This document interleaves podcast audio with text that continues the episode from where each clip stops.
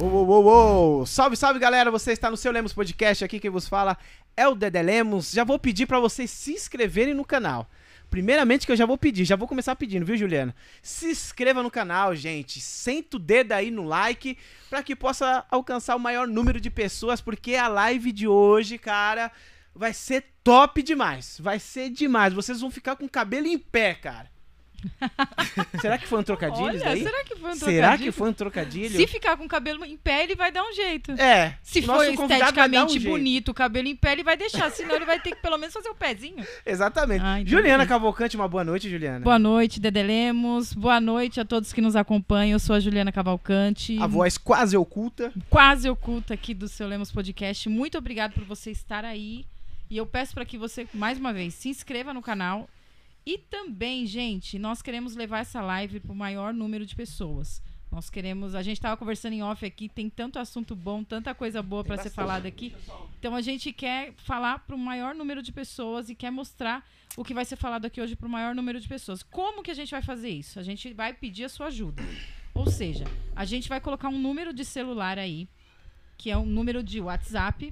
Consequentemente, você pode mandar um pix de qualquer valor para esse número. E se você quiser mandar um áudio ou uma mensagem escrita, se você tiver com vergonha de falar, pra gente colocar aqui ao vivo pro nosso convidado de Nosso hoje. que convidado, porque ele merece, hein, gente? Ele merece, ele merece. Vocês já sabem quem é. Então, um pix de qualquer valor, gente. A gente não estipula valor.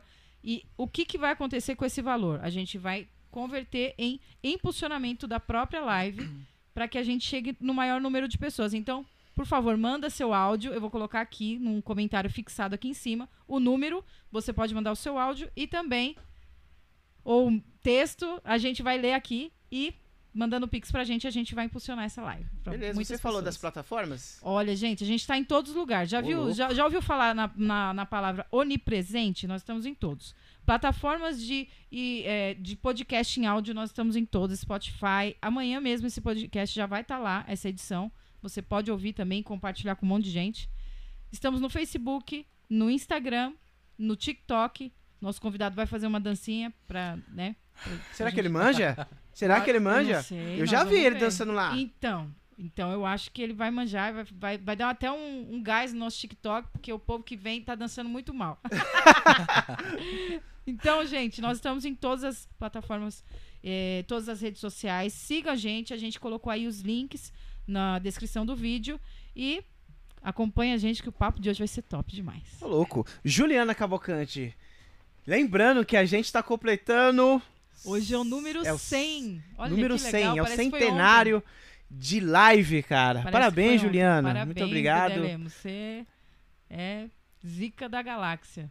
É, cara. Meu Somos guerreiros, né? guerreiro, guerreiro. Somos guerreiros e quero agradecer todo mundo, né, que, que já participou das lives. Muito obrigado por ter aceitado ao nosso convite, né, Verdade. que foi demais, né? Então, assim, cada um, eu quero dar uns parabéns, né, primeiramente para todos que participaram e hoje o nosso convidado o centenário, né? Ele, é, Ele, não é uma- qualquer um, Não é. Ele, ele é lenda. é lenda. Quem trabalha com lenda é lenda. Então ele é lenda também. Só isso que eu digo. Galera, o nosso convidado de hoje, nada mais, nada menos que ele é o barbeiro das lendas do Free Fire. E ele é o proprietário da barbearia Marques. O nome dele é o barbeiro Rodrigo Marques, gente. Boa noite, Dedé.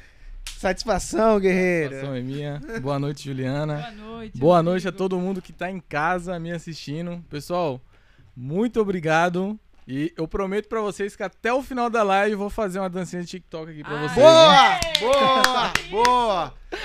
Ganhamos a live já. Se caso não chegar aí, vocês não se preocupem. Mas eu prometo que até o final talvez eu dance. Então, então vocês vão ter que mandar muita mensagem aí, Manda, gente. manda. Muita mensagem e coloca aí já. Hashtag dancinha do Rodrigo. É. Dança Rodrigo. Dança, Rodrigo. Pronto. Dança Rodrigo. Pronto. Essa até eu tô querendo pagar pra ver, viu? E aí, Rodrigo, mano, satisfação, mano. Uma boa noite aí, cara. Boa noite mais uma vez. Satisfação é minha, pô, de estar aqui. Prazer enorme aí de estar na casa, viu? Muito obrigado pela recepção. Cara, eu já te conheço já de longas datas, né, cara? Pode E dizer outros carnavais? ou- outros carnavais. É, pode né? falar, pode falar sim. de muitas datas aí, cara. É, eu te conheci na música, Na música. né, cara? Exatamente. Você começou, assim, digamos assim, essa parte artística na música. Na música. Como que você começou, cara? Vamos começar por partes, né? Então vamos chegar- lá voltar a uns 10 anos atrás aí. 10 não, 12 anos atrás.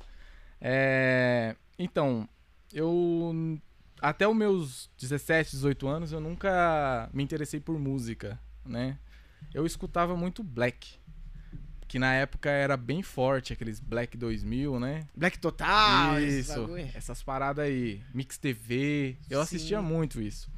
E molecão na rua tal, aí nunca tinha escutado samba nem nada, nunca tinha dado atenção. E eu tava com amizade, tinha uma amizade do pessoal na rua e uma dessas amizades era o Beto, né? Ah, o Betão. Adalberto, né? Ele deve estar assistindo, viu? É, o Betão, ele mandou mensagem, ô, chama o Rodrigo aí, cara. É, o Betão é da hora. E daí ele gostava muito de samba. Gostava não, ele Ele ama. ama. Isso aí tá no sangue dele, né? Acho que quem conhece ele sabe muito bem disso, que ele carrega a bandeira até hoje, né? Verdade.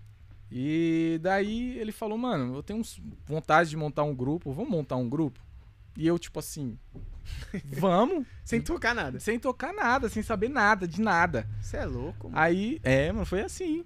E daí ele falou, ó, mano, eu vou vou tocar rebolo, né? E eu falei, beleza. E eu vou tocar pandeiro, falei pra ele. Percussão.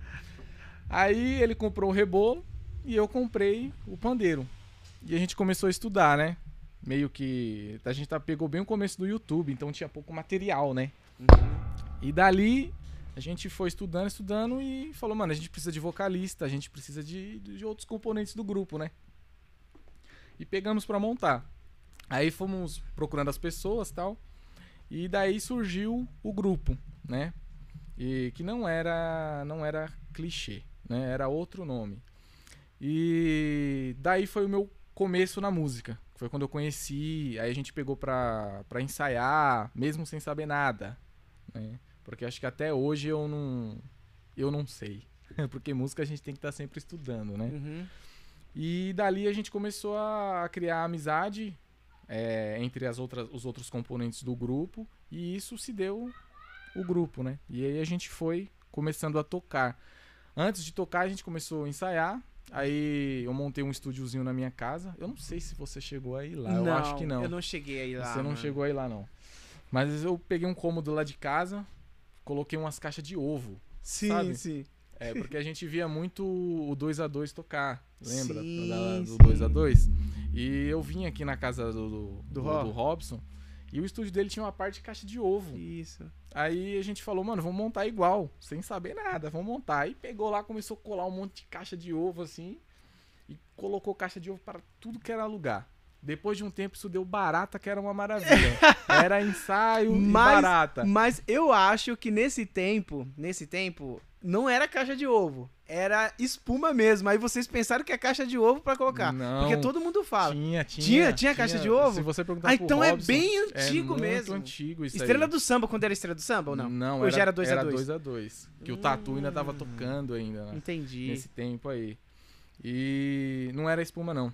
Era caixa de ovo mesmo. E aí a gente montou, começamos a ensaiar. E dali a gente começou a tocar, né? Eu lembro que o primeiro pagode que a gente fez foi em troca de uma porção de calabresa, cara. Isso, Tequilas? Isso, não, tequilas não. Tequilas foi muito pra frente. Isso aí já era o auge, né? Pra, pro músico de Arujá tocar naquela época no Tequilas era. Tipo assim, era sonho, né? É, Porque tequilas, o- portugas ali. As é, casas, né? Sim, A única- bombava. Não- Praticamente as, u- a- as únicas. Aí pra quem tá começando, chegar já numa casa dessa, É. hum, nossa, é um salto muito grande. A Aham. gente começou a tocar nos barzinhos. A gente tocou no primeiro bar. Foi ao lado da esfirraria no centro de Arujá ali na Super Esfirra. Bem do lado do posto de gasolina. Sim, sim. tinha um barzinho pequenininho e a gente tocou ali por uma porção de calabresa, né? E foi daí que começou. Aí a gente foi tocar nas escolas, fazer esses eventos assim mais tranquilos, né? Sim. E aí a gente foi ensaiando, estudando, ensaiando, estudando até a gente conseguir chegar no Tequilas, no Portugas, conseguir ganhar o espaço, né? Que também não foi nada fácil. Porque pra quem não sabe de música, chegar num, lugar desse aí é uma baita de uma responsabilidade também. Fora né? que é uma responsabilidade e vocês tudo com cara de moleque, né, mano? Era Molecão. tudo novinho, meu. 18 anos, 17 anos aí. O Beto acho que tinha 15, era o mais novo do grupo, pô. É Um caçulinha. Eu me lembro quando eu vi vocês, eu vou. Olha o grupo de. É a Toca do Coelho, né? Mas era isso mesmo. E daí, isso aí rolou mais ou menos quase 10 anos, cara. 10 não, deixa eu ver, a gente está em 2022. Rolou aí, pra mim, rolou uns 8 anos aí. Caramba. Esse... E quem que eram os integrantes? Bom, passou muita gente passou por muita lá, né? gente. Não dá mas, pra. Dá pra- mas no começo era. no Até o Ed tocou. Mano, não, não, Cara, acho que não. O Ed, o Ed já Não. tocou com todo mundo do, do, do de Arujá. Até debaixo da terra ele já deve ter tocado, pô. Você sabe muito bem disso, pô. Ninguém melhor do que comentou. você. Ninguém melhor do que você pra saber disso. Ele já, já tocou com todo mundo. Ele ajudou a gente também no começo. Eu ia lá na casa dele direto, pô, quando eu tava começando. Porque depois que eu peguei o pandeiro, eu desisti, porque doía muita mão. Falei, eu não quero mais isso. né? Falei, ah, chega. Falei, vou estudar cavaquinho. Só que eu é, não imaginava que o cavaquinho era pior. Porque machuca toda a ponta dos dedos, aquelas cordas, né? E dura, né, as Nossa, coisas. Chega até Não é sangrar. que nem violão, é. Chega até sangrar. Pra você que tá querendo ah, tocar cavaco aí, fica a dica, Já viu? tá destruindo o sonho da galera aqui, ó. Não toque cavaco. Se prepare. Eu dói. cansei de colocar dedo no gelo, pô. Pegava as, as- os quadradinhos de gelo assim, colocava o dedo e deixava de tanto ficar treinando, porque aquela corda de aço dói demais. Dói pô, demais, é fininho. dura, né? E, mas eu insisti. E fui, fui, fui, fui, até conseguir. Aí calejou todos os dedos, aí. Aí já era. Aí foi que foi, né? Aí você assumiu o Ah, cavaco. É, aí eu assumi o cavaco. Eu acho que eu toquei mais ou menos uns 5 anos de cavaco aí. É, assumir esse posto aí, que é uma baita de uma responsabilidade. Pô, harmonia. Porque né? assim, é, harmonia. O pandeiro em si, a percussão, teoricamente, ela é mais fácil. Sim. Porque você não precisa estudar teoria. Aham. Entendeu? Você não tem aquela teoria que o cara da harmonia tem, pô. Nem Verdade. nunca. O cara só tem que saber de ritmo, De né? ritmo. aham. Que é, que é a base principal ali. E aí foi esse buraco que eu me enfiei, né, cara? Baita de uma responsabilidade. E aí, a princípio, cara, quem, quem tava com nós era. Quem veio cantar era o William. Sim. O William Borges, né? Aí, esse era o coração do, do grupo, sempre foi. E se, por exemplo, se a gente voltasse a tocar hoje, esse seria o coração do grupo. Por exemplo, eu, Beto e William. Sim. Se não tiver os três, não, não fica legal. Não- você já tocou bastante tempo, eu acho que você acredita que você deve ter alguns parceiros que você fala assim, nossa, esses caras aqui é da hora. É a peça, né? É, que é dá hora. continuar, né? E você pode até chamar uns caras melhores, tal, pá, os caras muito bons. Sim. Mas se não tiver aquele pessoal ali, você não é, não é aquele, não é 100%, vamos dizer assim, A né? Convivência, 80%. a, a, a, a- Como que é? A lealdade, né, mano? Tem Isso. muito essa questão, tipo, de lealdade, né? Exatamente. Com o projeto. Exato. E aí o William veio, o William tava saindo da igreja, pô. Eu lembro, se ele estiver assistindo aí, ele vai lembrar disso aí, ele vai se recordar. Ele tava saindo da igreja e a gente sabia que ele cantava, tal, na igreja, a gente falou, mano, vamos raptar o William. Aí a gente foi lá na casa dele. Ó, William, a gente tá montando um grupo aqui e tal, eu, Beto, e a gente precisa de um vocalista. E esse cara tem que ser você. Aí beleza. Ele falou, mano, bora, tô saindo da igreja mesmo, então bora. Aí ficou nós três, né? Daí foi o pé inicial, pontapé inicial, nós três. E daí os outros, as outras pessoas que passaram trocou muito, que aí teve o, o Vitor, né, que é o Vitão, ele passou pelo grupo. Alessandro, nossa, o Alessandro, meu Deus do céu. Não sei se você conhece o Alessandro. Alessandro, irmão mano. do Xandinho. Esse eu não conheci, não, não. né? então, hein? é muita gente. Passou o Rabi. Meu Deus do céu. Ângelo. Ah, O Ângelo passou, mas ficou. Ah, entendi. Ele passou, mas ficou. Depois de um tempo, é, a gente tava precisando de um pandeirista. E a gente conheceu o Ângelo, né? E ele veio e depois que o Ângelo entrou, criou-se o elo também do grupo. Então o grupo era eu, Beto e William. Depois disso, o- quando o Ângelo entrou, o grupo tinha que ser os quatro. Não dava pra colocar outra pessoa. Entendi. Entendeu? Por mais que viessem pessoas melhores, igual eu falei, o grupo era tinha que ser os quatro. Se um dos quatro faltassem, é, era como se estivesse faltando, tipo assim, um pedaço do seu membro, entendeu? Só Sim. uma explicação bem, bem, Uhum. bem besta pra poder o pessoal de casa entender, né? E daí o Ângelo entrou e ficou. Aí a gente seguiu aí mais ou menos uns 6, 7 anos aí nessa formação.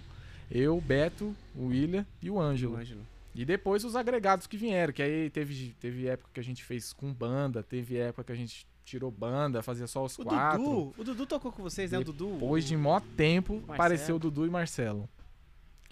Eu nem lembro como a gente conheceu eles. No caso, acho que não foi eu que conheci. Acho que foi alguém do grupo que conheceu eles. Tinha amizade, né? E trouxe eles. Aí o Dudu tocava bateria e o Marcelo falou que tocava baixo. É. Mas vou falar pra você, viu, Marcelo? Você era um. Você metia era um louco. Ele vai entender o que eu tô dizendo. Ele vai entender.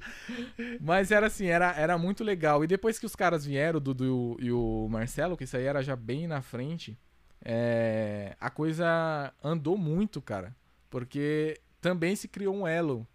Por Com incrível eles, que né? pareça. Uhum. Criou-se um elo. Eu me lembro. Tanto que a gente ia fazer pagode por aí e os caras, cadê, o cadê os negão? É, cadê os mano. negão? Porque assim, além de, de- de- eles fazerem diferença no grupo, ele, o Dudu principalmente, ele tem um carisma muito Demais, grande, cara, demais. muito grande mesmo. Aonde ele chega, ele tá sorrindo. Eu nunca vi ele triste. Isso que ele tocou mais de dois anos com a gente e tipo assim, o cara alto astral mesmo. É. Então ele fazia, eles faziam muita diferença. Os caras, ih, vocês não trouxeram o negão hoje? É, os caras Entendeu? embaçados. Ah, cara, né? é que a casa não quis pagar, mas. É. Enfim, não deu pra trazer. Mas o- depois que os caras vieram, a gente deu um up muito grande. Que aí vieram pessoas querendo empresariar o grupo.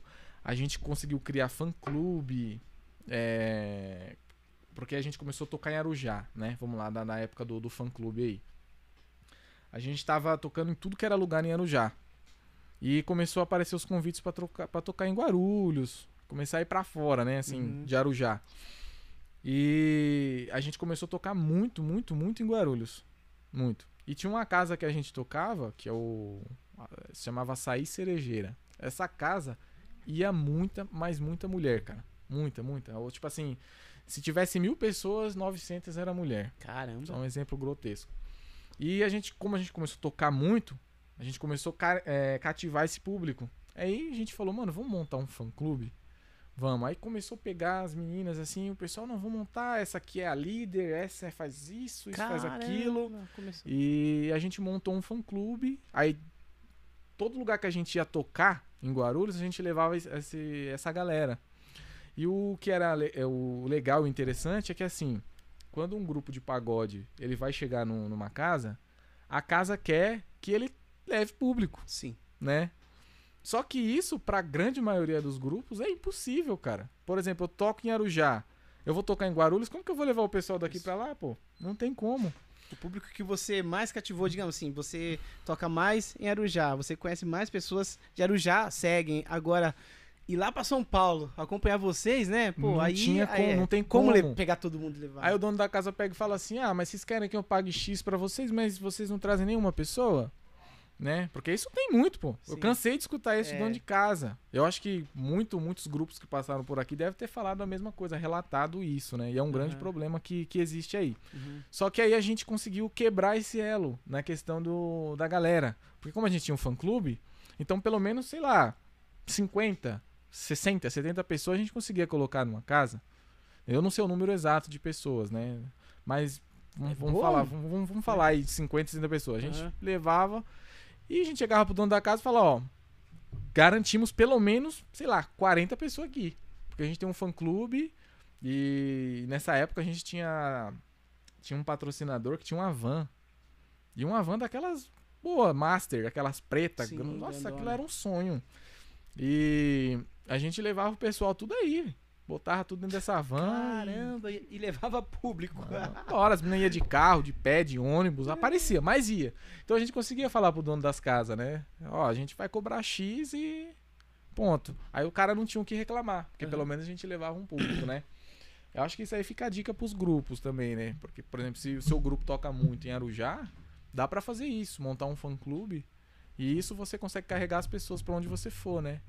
E isso você consegue cobrar até mais. Acho que fica até uma dica importante crer, pro pessoal. né? Até o lance tipo da van, talvez é, alugar uma van, diga assim, cada um paga um X pra, pra acompanhar o grupo, né? Não sei, fazer. Sim. Acho que Porque- é, o pagar eu acho mais difícil, né? Porque geralmente o pessoal não gosta. Mas É. dá sim pra Dá, colocar em, em questão. Se o pessoal for bem unido, dá sim pra fazer. Porque acho que é a única maneira de quebrar esse elo da questão do, do, do, do contratante com o contratado, né? No caso, o grupo com, com o dono da casa. Porque eles questionam muito isso. Ah, mas eu vou pagar X pra vocês, eles não me trazem nada. Entendeu? Então, mas Só que assim, é. é A obrigação fogo, né? não é do grupo. Então, isso é, é, uma eu- coisa, isso é um fato, eu sei muito bem disso. Mas se o pessoal fizer isso, eu acho que consegue até arrancar um dinheiro a mais, né, do dono da Pode casa, crer, porque é um pode crer. atenuante a mais. Aham. Que ao invés de você ficar brigando com o dono da casa, fala assim: "Ah, você não quer chamar? Então, pra mim não interessa, eu vou embora". Você vai perder, você vai deixar de, de, de- brigar, né, com o dono da casa. Você vai falar: Uhum. ah, "Você quer umas pessoas? Eu tenho aqui um fã clube aqui, eu tenho um pessoal que me segue aqui, pelo menos X pessoas eu consigo colocar aqui dentro". Entendeu? Então o cara, o cara vai falar assim: opa, Opa, caraca, Se ele tá me cara garantindo isso. 20 pessoas, aí eles fazem a questão da cobra da, da portaria, né? É, Caraca, então eu vou cobrar, tal. então ele vai conseguir pagar e não vai chorar. pode crer. Mas a ideia do, do fã Ótima clube aí, ideia, na, hein, galera? Ótima ideia. Aí, ó. a, a, a questão do fã clube foi, foi assim que surgiu no nosso grupo, né? E a gente ficou um bom de um tempo assim, cara, tocando com, com essa galera lá pra Guarulhos. Para o dia a gente não conseguia trazer, porque foi como eu falei, muito longe, né? E mas lá a gente cansou de tocar lá, fizemos muito nome lá. E daí seguimos, seguimos e até o dia que eu parei, né, de tocar. Você parou por quê? É... Bom, eu parei de tocar duas vezes. Uma, aliás, foi em 2012, né? Que eu- a gente começou o grupo em 2010. Aham. Dois anos depois eu eu larguei o grupo por conta da, da, da igreja, né? Sim. Eu falei assim, eu não quero mais tocar e eu quero ficar firme na igreja. Né? Aí eu falei, conversei Se com os meninos e mais com saí. a sua vida espiritual, Espiritual. né? Se preocupando Isso, mais. porque é uma parada muito complicada, né? É, essa questão de você tocar e você, pelo menos pra mim, Sim. não tô dizendo num contexto geral, eu tô falando de eu, Rodrigo, né? É, tocar e ir pra igreja. Acho que pra mim, na minha vida, não Uhum. combina. Aham. Nada contra quem acha que não, porque não é esse o assunto. E daí eu larguei o grupo, fui pra igreja. E depois de um período grande, me deu vontade de tocar de novo. Né? Por mais que eu estivesse tocando na igreja, eu fiquei com muita vontade de tocar pagode, samba. Porque é uma coisa totalmente diferente. É, É. música? É, mas é diferente. Entendeu? Quando você gosta da situação, é, é aí que tá o problema. Você gosta e você fala, mano. Não, por exemplo, eu tocava na igreja, eu falava, mano, não é meu lugar. Tipo assim, não, não tô me sentindo bem. Eu acho que eu era Na igreja Isso, mesmo, né? tocando. Você tocando, você assim, meu, não é isso, né? Sabe quando o pastor tá lá, o pastor tá Sim. pregando, você tá fazendo fundo musical ali e tal. Sim. Ali naquela hora você reflete bastante, principalmente quem Sim. toca harmonia, né? Você Aham. reflete muito e eu falei, não, não- é, não é para mim. E daí falei, ah, eu vou largar a igreja e vou voltar a tocar, Sim. né? Aí eu voltei a tocar novamente e fiquei um período grande aí. Até 2015, mais ou menos. E nessa época eu trabalhava na firma. Então eu trabalhava na firma e tocava no final de semana. Até então, a barbearia não chegou Nem ainda. tinha existido isso aí na minha vida, nem na minha cabeça, nem nada. E nesse período aí eu trabalhava na firma, né? Como eu falei. Então a gente ensaiava quarta-feira, ensaiava quarta-feira à noite. Aí tinha a semana que a gente tocava quinta, sexta, sábado e domingo. E eu tinha que entrar na, na firma 8 da manhã, 7 da manhã, eu tinha que estar lá na firma. E eu tinha um cargo importante, que eu era. Depois de um período eu passei a ser encarregado, né? Uhum. Dessa firma. Então eu tinha que estar lá. Chovendo, fazendo sol. Tinha que estar lá. Mundo acabando, tinha que estar lá. Então, ensaiava na quarta-feira, a gente ensaiava de noite. E quinta-feira de manhã ia trabalhar. Passava o dia inteiro na firma. Aí quando começava o cronograma de quinta-feira até domingo, aí começava a bateria, né? Vamos, a bateria de, de, de apresentação.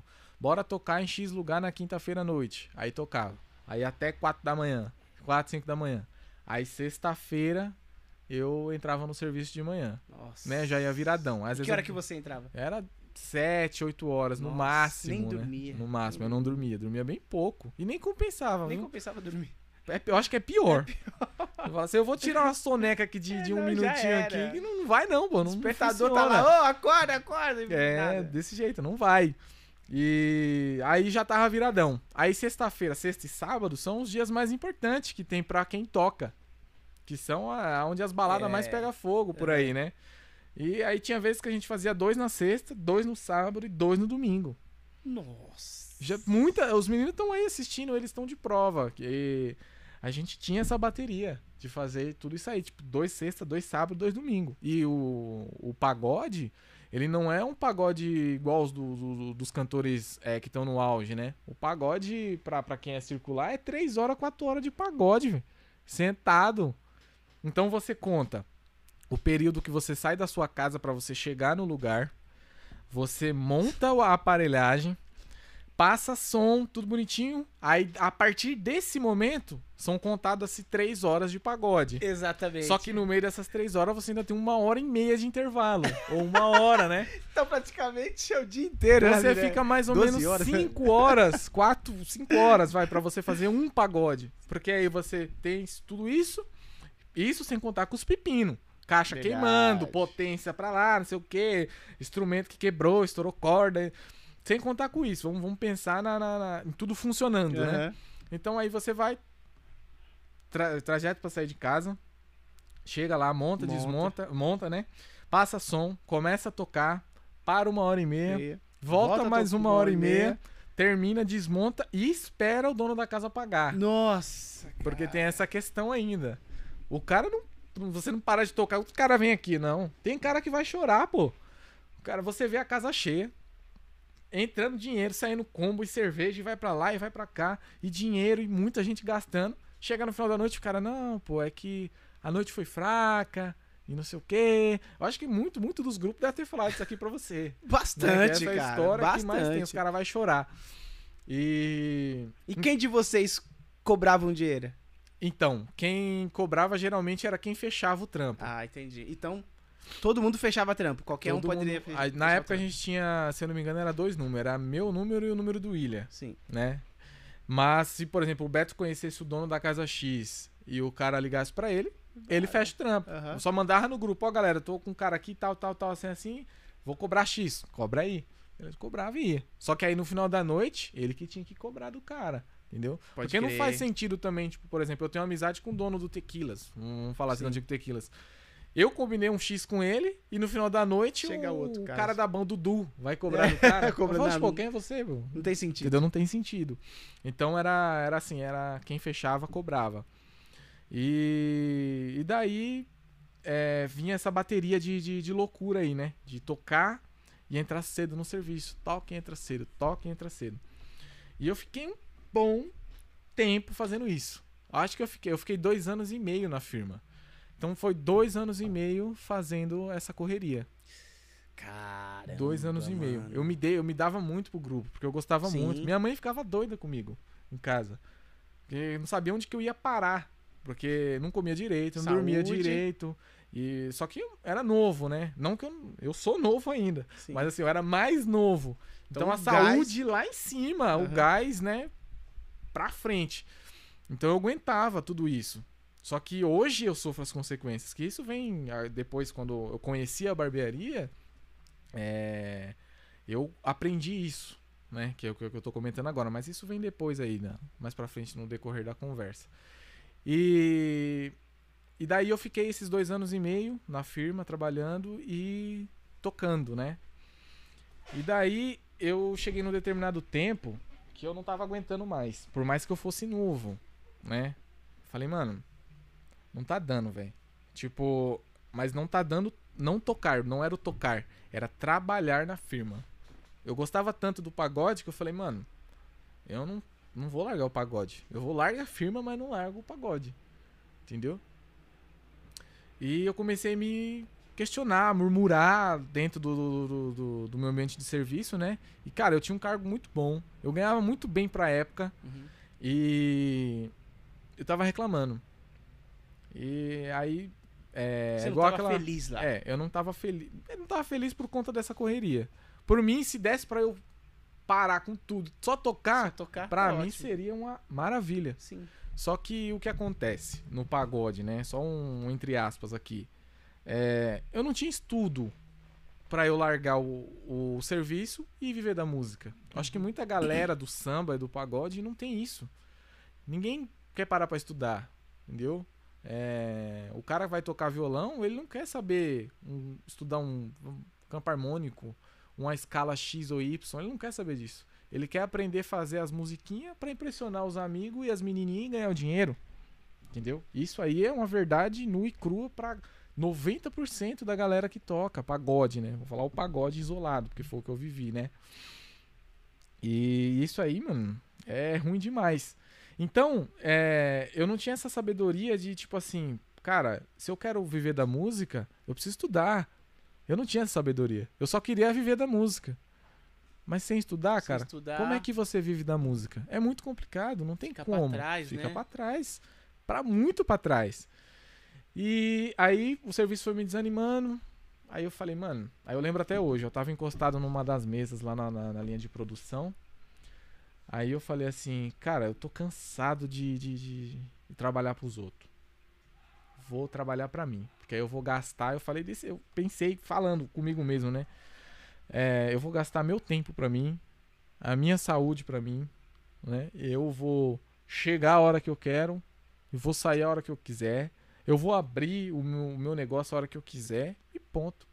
Eu acho que a grande maioria do pessoal que quer sair de uma empresa que trabalha registrado para abrir algo para si, ele já pensou isso. Eu sei, 90 não, 100% das pessoas que largam um serviço é, formal, é, eles pensam isso. Eles falam, mano, eu tô cansado de encher o bolso do patrão de dinheiro. Uhum. Eu tô cansado de, de, de ter que chegar aqui e bater cartão. Eu, o cara vem me cobrar um monte de coisa aqui. Então, isso já passou pela minha cabeça também. E a grande maioria, o pessoal que tá assistindo que é formal, se não pensou, vai pensar isso, né? Então eu lembro até hoje que eu falei, mano, eu tô cansado, eu quero trabalhar pra mim, gastar minha saúde pra mim, fazer tudo pra mim. Não quero saber mais. E daí eu peguei e aconteceu um episódio na firma, é, e daí faliu a firma. né? Então tudo aquilo que eu disse, teoricamente aconteceu, né? Não- eu não vou contar muito, muito, muito, muito, muito os detalhes, porque é uma história muito grande. É, mas enfim, eu falei e aconteceu, né? Que é igual aquela frase, né? A boca tem poder. E ela verdadeiramente tem poder mesmo. Isso aí é um fato. Uhum. E beleza, faliu a firma, os caras fizeram o acordo, tal, bonitinho me pagaram. E eu saí da firma sem saber pra onde eu ia, o que, que eu ia fazer. Eu tava com dinheiro no bolso, né? Porque eu tinha saído, tava dois anos e meio na firma, você pega a rescisão, você sai feliz. Molecão novo ainda. Nossa, meu Deus do céu. Estourei. E eu tinha comprado um carro na época. mais uns mesezinhos de seguro ainda, só pra... Nossa, nossa, aquele Só seguro. Eu estourar. sinto saudade daquele seguro. Vocês não têm noção do quanto que eu sinto Você saudade. acorda meio-dia e chega dia 5 o bagulho tá lá na conta. Nossa, Eu fiquei e sem fazer nada. Eu fiquei seis meses sem fazer nada mesmo. Segu- pegando seguro, porque é, eu peguei o teto mais alto assim que tinha, né? E é o número de parcela mais alto que tinha. Nossa. Então eu tinha o dinheiro da rescisão e mais o dinheiro da, da- das parcelas. Falei, meu Deus Estourei. do céu, que maravilha. E eu tinha comprado meu carro e tal. Eu comprei da, com- com- com- quando eu tava na firma. Então, molecão novo, tocando pagode, carro Nossa. e dinheiro. Estourou. O cara não quer mais nada, velho, da Nada vida. da O vida. cara fala, nossa, agora. e eu fiquei seis meses tranquilaço, velho, tocando. Aí comecei a me dedicar mais um pouco à música, né? Ao grupo, me dar mais ainda, porque eu me dava bastante pro grupo. Uhum. Então quando eu saí da firma, eu me dava mais ainda. Era. Fazia. é, era repertório, cuidava da- das harmonias, cobrava os caras da, da- da- que fazia freelance. Fazia tudo isso. Só que o dinheiro vai acabando, né? O dinheiro vai acabando. Aí você começa a coçar a cabeça, você fala, e mano. agora? O que, que eu vou fazer? Caraca, eu falei que eu ia sair, eu ia trabalhar, eu ia fazer alguma coisa, ia, ia gastar o tempo pra mim. E agora, o que eu vou fazer? Aí, não Isso- sabia. Isso chegando, tipo, no, no quinto mês. Isso, acabando Né, ali o dinheiro já da parcelinha. Porque o dinheiro da, da rescisão, eu peguei grande parte, eu deixei um dinheiro guardado. Outra parte eu peguei pra arrumar algumas coisas na minha casa. E outras partes eu torrei, né? Na, na, na minhas saídas da, da, da, da noite aí. Porque eu vivia mais na noite do que dentro da minha casa, Uhum. propriamente dizendo, né? E o dinheiro foi acabando, eu me preocupando, falei, puxa, mano, e agora? Mas beleza. Aí um belo dia eu andando no centro de Arujá, eu vi uma placa. É, curso de cabeleireiro. E nessa época, a barbearia não estava presente no Brasil ainda. Ainda não era tão forte, né? Tinha as barbearias é, antigas? Tinha. Mas não tinha o nome que tem hoje. É. Barbearia. A barbearia em Arujá acho que só tinha uma, que era aquela lá da Expedicionários, lá da descidinha do cemitério. Acho que quem tá em casa aí, quem, quem for um pessoal mais antigo vai lembrar disso. Era, acho que era a única barbearia que, que eu conhecia. E eu acho que era a única que tinha. Mas enfim. Aí tava lá a placa, curso de cabeleireiro. Aí eu falei, mano, eu vou fazer um curso de cabeleireiro. Passei, me deu vontade. Sabe quando você. do nada, do você nada, eu li. nunca pensou Não, em. Não, não, meu, juro por Deus mesmo. Caraca, mano. Eu nunca, nunca pensei mesmo. Falei, puto, eu vou entrar, vou fazer um curso de cabeleireiro. Aí eu subi lá, era em cima do Multishop, no, no, no centro de Arujá aqui, né? Sim, sim. A escola chamava Bells, escola de cabeleireiro, né? Aí entrei todo tímido, várias meninas assim, e só, Só eu de você. homem. Na hora que eu apareci na porta, todo mundo olhou pra mim assim, e eu todo timidão, porque eu, eu sempre fui tímido. É, na, na, na minha adolescência eu fui tímido. Depois que eu saí da escola que eu perdi a timidez. Porque eu fiz um curso profissionalizante no, na BER, Sim. que era o Formari. E eu passei um ano lá dentro. E a- ali foi uma escola muito grande pra mim. pra poder é, conversar com o público. É, igual eu estou conversando com você aqui. Se fosse antes, eu não conseguiria conversar nunca na minha vida. nunca. Caramba, meu. E isso lá eles conseguiram transformar em mim. Porque tinha muita, muitas reuniões, é, projetos que você. que eles davam um desafio pra você fazer projeto e tal. E, e você começava a conversar com o diretor da empresa, dono da empresa, engenheiro, uma galera te assistindo em você. Então isso eu fui desenvolvendo durante Tinha que ano. falar, né? Tinha que Tem- falar. Tem que falar, senão. E daí, é, depois que eu fiz esse, esse curso aí, eu consegui conversar muito bem, falar muito bem. E aí eu entrei na, na sala, né? Pra, pra poder me inscrever pra fazer o curso de cabeleireiro. Na- na- em cima do Multishop lá. Aí entrei e tal, ela me explicou como é que funcionava. E eu tava com um dinheirinho na mão ainda, que tinha sobrado, né? Falei, fechou, vou fazer o curso. Cabeleireiro. Não tinha barbearia. Era só cabeleireiro. Aí fica um, fica, fica um detalhe aí. Era só cabeleireiro. Comecei a estudar, primeiro dia de aula, todo tímido, né? Mas tímido de questão do pessoal ficou olhando pra mim, não de falar, que eu tinha vergonha de falar, não. E. Daí comecei a fazer o curso de cabeleireiro. Ah, Foi seis. Era seis meses o curso. E seis meses focado. E eu sempre fui um cara que assim. É, não importa o que eu esteja fazendo, eu tenho que fazer bem feito. Independente do que for. Se fosse pra fazer merda, eu tinha que fazer bem feito. Se fosse pra fazer algo bom, tinha que ser. Sim. Sempre foi assim, desde criança até hoje, adulto. Sempre foi assim. Comecei a me dedicar ao curso, pegava as apostilas e lia e começava a observar as coisas que os alunos não queriam aprender, eu ia aprender. Penteado de, de mulher, quase ninguém queria fazer. Eu falei, eu faço, eu vou fazer, quero aprender. E fui, fiquei seis meses me dedicando. Acabou o curso, fiz a prova prática, porque tem a prova prática, né? E passei e ganhei o diploma. Aí eu ainda tava com um restinho de dinheiro. Falei, vou montar um salão na minha casa. Baita de uma burrice. Porque agora trazendo, entrando, da, saindo da, da, da vida do pagode, entrando pra vida da barbearia e da, da- do universo é, dos cabeleireiros aí. é, primeiro a gente tem que fazer o curso, trabalhar pra alguém, pra depois a gente abrir o nosso negócio. é. Ponto. Só que eu não aprendi dessa maneira. Ninguém, eu não tive ninguém pra me instruir dessa forma. Pode crer. A minha instrução foi: terminou o curso, agora você sabe fazer cabelo, então vai fazer cabelo, né? Aí montei o salão na minha casa, comprei cadeira, comprei lavatório, coloquei um espelho lá, arrumei um cômodozinho lá em casa e comecei a atender público feminino. Aí comecei com o pessoal que eu conhecia, tipo, da minha família. E depois daí foi uma amiga da, família, uma amiga que conhecia uma amiga, alguém que fez uma cagada no cabelo de fulano, de ciclano, da pessoa, e a pessoa veio me procurar pra consertar. Que aí também isso eu fico bravo com isso. Acho que pra quem tá assistindo aí, que é né? cabeleireira, sabe muito bem do que, do que eu tô dizendo. A mulher vem no seu salão, ela é, pergunta pra você quanto que você vai, vai cobrar pra fazer um, proce- um procedimento. Você dá seu valor e ela fala assim, dá muito caro. Aí vai procurar outro. Aí ela vai fazendo mais barato. Ela faz no mais barato, dá merda. Isso, 99% de chance de dar merda. É, aí ela volta, arrependida, consertar. pra poder Então, ela consertar. paga A uma- cagada. Ela paga uma vez e meia, né? Exatamente. Só pra aprender a ser- deixar de ser É aí que tá a situação. E eu ficava putaço com isso, cara. Porque eu investia na- nas meninas, na- na- nas mulheres, na questão do cabelo. Eu me dava pra poder fazer um baita de um cabelo. Pra depois ela, eu fazer, ela sair, voltar com o cabelo regaçado e eu ter que consertar. Falei, mano do céu, isso me estressava muito a mente. E eu fiquei trabalhando um bom de um belo de um tempo aí. Eu não sei quanto tempo foi, ao certo, assim, eu não me recordo. Muito bem, mas foi um tempinho. E eu falei, cara, mano, eu tô de saco cheio já disso aqui, mano.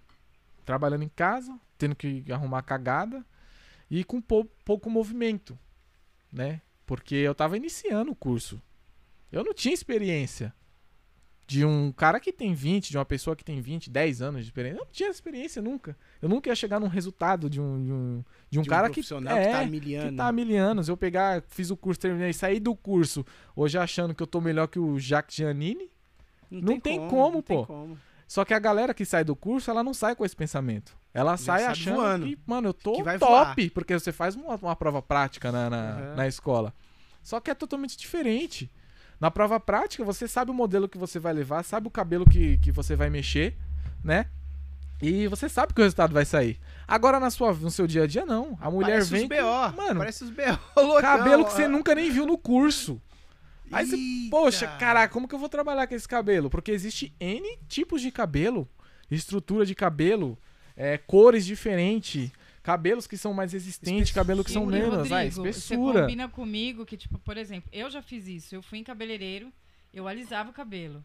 Então, é, eu passava uma química, vai, como que era o nome? É, guanidina. É, Eu guanidina. pa- usava guanidina, por exemplo. Uhum. Aí eu queria ir lá e fazer um outro tipo de alisamento.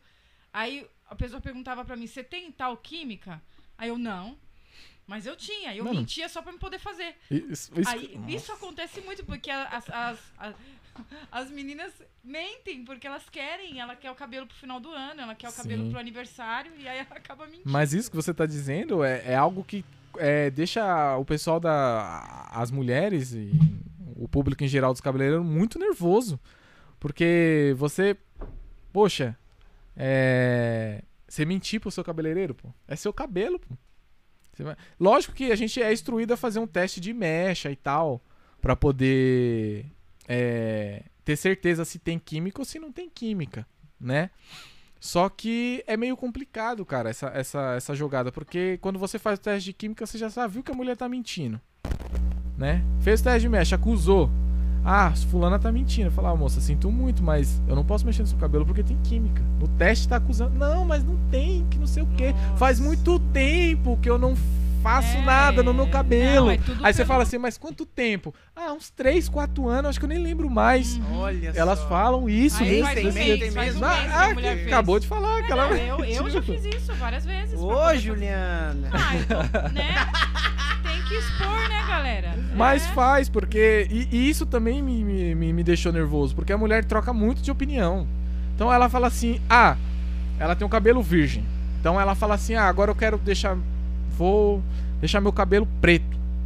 Via um, vi, sei lá, vi uma atriz X ali e eu quero deixar meu cabelo preto. Então ela pega o cabelo virgem dela, pinta de preto. Dá ali uns quatro meses ou até menos. Ela, ah, não, tô cansada. Vou fazer um loiro. Como você vai fazer um loiro? filho? Você acabou de, de pintar seu cabelo de preto. Não é impossível você fazer um loiro. Né? É impossível fazer. Só que aí é- entra a parte que ela acabou de falar. Elas mentem. Aí ela chega no salão. Tem que dar certo. E você tá vendo que a raiz dela tá, cor- tá, tá mais clara, dá dois, três dedos pra baixo, tá preto. Aí você tem química? Não tem. É, Faz tempo que eu não faço tal. Mas é, nossa, isso dá uma raiva. Mas enfim, é tu- Tu profissional, né? É difícil. por tudo isso eu passei. Porque eu atendi mulher. E foi também isso que me deixou chateado com o universo é, feminino, né? Foi o que me fez ingressar pro masculino. Porque aí eu falei, mano, não vai dar, eu tô cansado disso aqui. E foi como eu falei no, a princípio da conversa, eu não tinha rotatividade, porque a mulher, ela vai fazer o cabelo, ela vai a cada seis meses, cara, oito meses. Tem mulher que faz um ano, dois anos pra poder fazer um cabelo. Ela aguenta muito tempo, né? E não tem aquela mulher que vai. Tem, tem, ter, até tem. Mas quando você tá iniciando um serviço, você não acha esse público. Da mulher ir toda semana fazer o, cabelo. Você não acha essa, essa- esse, esse público. Esse público aí já tá amarrado com os caras que cortam cabelo já faz tempo. Tá na área faz tempo. O que, que vai aparecer pra mim, que tô começando? É mulher que quer fazer um monte de besteira na cabeça. é. Isso, e eu tenho que me virar, porque eu tô aprendendo. E aí, nesse, nesse meio, não tem como eu fazer meu nome, porque eu vou... E sozinho, que Só- você não, não tem alguém pra te ajudar, Sozinho. digamos assim, tipo de um de um de uma pessoa mais experiente que você, aí Sim. você é, né, aí cai naquela É, questão, né, que você tem que exatamente. trabalhar pra outra pessoa você saber trabalhar- como lidar com isso, né? de você trabalhar pra alguém. E isso aí veio me chateando muito, cara. Muito, muito. Aí eu tava com as contas, porque aí no caso depois que eu montei o salão, acabou o dinheiro. Que o dia, tipo assim, o dinheiro que tinha sobrado, eu montei o salão. E comecei a vi... Aí eu tinha a prestação do carro, porque eu não comprei à vista, eu comprei parcelado. E tinha a prestação do carro e tinha é, as coisas de casa, né? Pra ajudar minha mãe, que minha mãe de idade e tal. E, e eu, meu pai é, me largou quando pequeno, então era eu e minha mãe. Sempre foi até hoje, né? Então ela, desde de cedo, ela me fez trabalhar. Então eu tive que, tinha que ajudar em casa. Então era despesa do carro, despesa de casa, né? Pra ajudar. E pagode, tudo junto. Nessa época eu tocava pagode, pô, ainda. Aí eu fiz o curso, tal, montei o salão, comecei a trabalhar, aconteceu todos esses episódios aí com as mulheres e eu fiquei chateadão. Falei, mano, eu vou ter que mudar de área aqui, vou ter que ir pro masculino. Só que nessa época que eu tomei essa decisão, era a época que estava começando a entrar o degradê no Brasil. Assim, a força, né, que eu digo. Porque o degradê sempre existiu, isso faz tempo que tem, cara. Faz Mano. muito, muito tempo. E nos filmes, mano, eu vi aquele lá, os, os bad boy, os negão com tudo cabelinho assim, aí eu chegava, tipo, na galeria, Sim. aí eu falei assim, mano, eu quero igualzinho, aí os caras metiam assim, ó, vlau, metia assim, aí eu, mano, não tá parecido. Cara, eu eu- acho que não tá muito igual, que né? não tá. Não dá, não, não tá, não tem como. E. Porque o Brasil tá, querendo ou não, é muito atrasado, cara. Tá, A gente tá Cara, atrasado em um monte de coisa. Muita, muita coisa a gente tá atrasado. E o degradê é mais, uma, mais um atraso. Que já existia fora. Se a gente assistir Todo Mundo Deu Chris, um exemplo. Faz muito tempo. Muito tempo, cara. Um Chegou- maluco no pedaço, Will Smith, o cara com degradê no Então, cabelo. meu, os Entendeu? bad boys. Os Bad mano, Boys, esse exemplo que você acabou de falar aí. o- o- Ah, vários Meu, negão mas com, com muitos filmes cabelo degradê, antigos. mano. Jogador Muito, de basquete tinha muito isso. Então, só que assim, no Brasil, culturalmente falando. Tanto é que antigamente se falava corte americano, né? corte. Até hoje Meu fala. pai, meu pai falava, eu quero fazer o americano. Era poucos os- as pessoas que faziam na Vila Maria, mas ele conseguia fazer. Ele tinha um degradezinho O lá. único jeito de fazer era pra Mas lá mesmo. Igual ele falou, citou a galeria do rock. Era um, um dos únicos, tipo assim, era um dos lugares mais, um dos lugares mais pica que tinha em São É, Paulo Tinha pra mais fazer. referência gringa, mais, mais Isso. rápido, né? Porque Mas eu- mesmo assim os caras não chegavam. Não. mais rápido que eu digo depois de 5 anos, 10 anos. Era o que tinha. É. Tipo, depois de 5 anos veio pra cá, pra galeria, né? Que era o lugar que tinha mais rápido a informação de fora pra dentro. Que copiava a, a- a gringa pra cá, né? Sim. E o- essa questão do, do, do degradê aí é, é muito complicado porque demorou muito pra chegar aqui, cara. Demorou muito, muito, muito. Imagina, mano, isso é louco.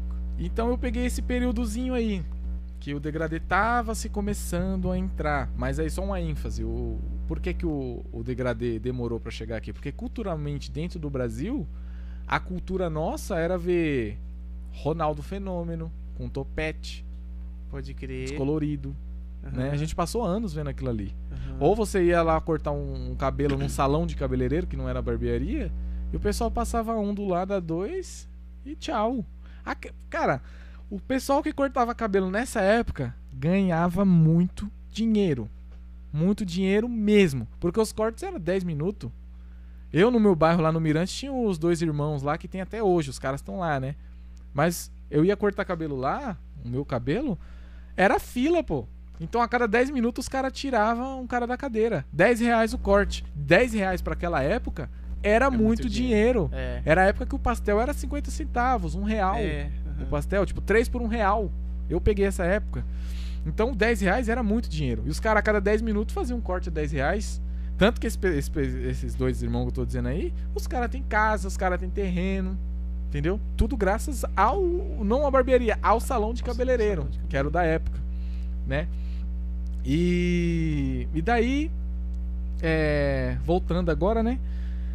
O degradê começou a entrar no Brasil e eu falei, mano, eu vou começar a procurar saber sobre isso aí. Né? Porque ninguém tá fazendo. E é uma parada que, tipo, começou começou se vir aquelas fotos americanas pro, pro Facebook, que na época o Instagram não tava ainda em ênfase, era Facebook que tava em alta. E vinha aparecer aquelas fotos no Facebook, de umas- uns cabelos com uns degradê muito louco. É. Eu falei, mano, que negócio louco, mano.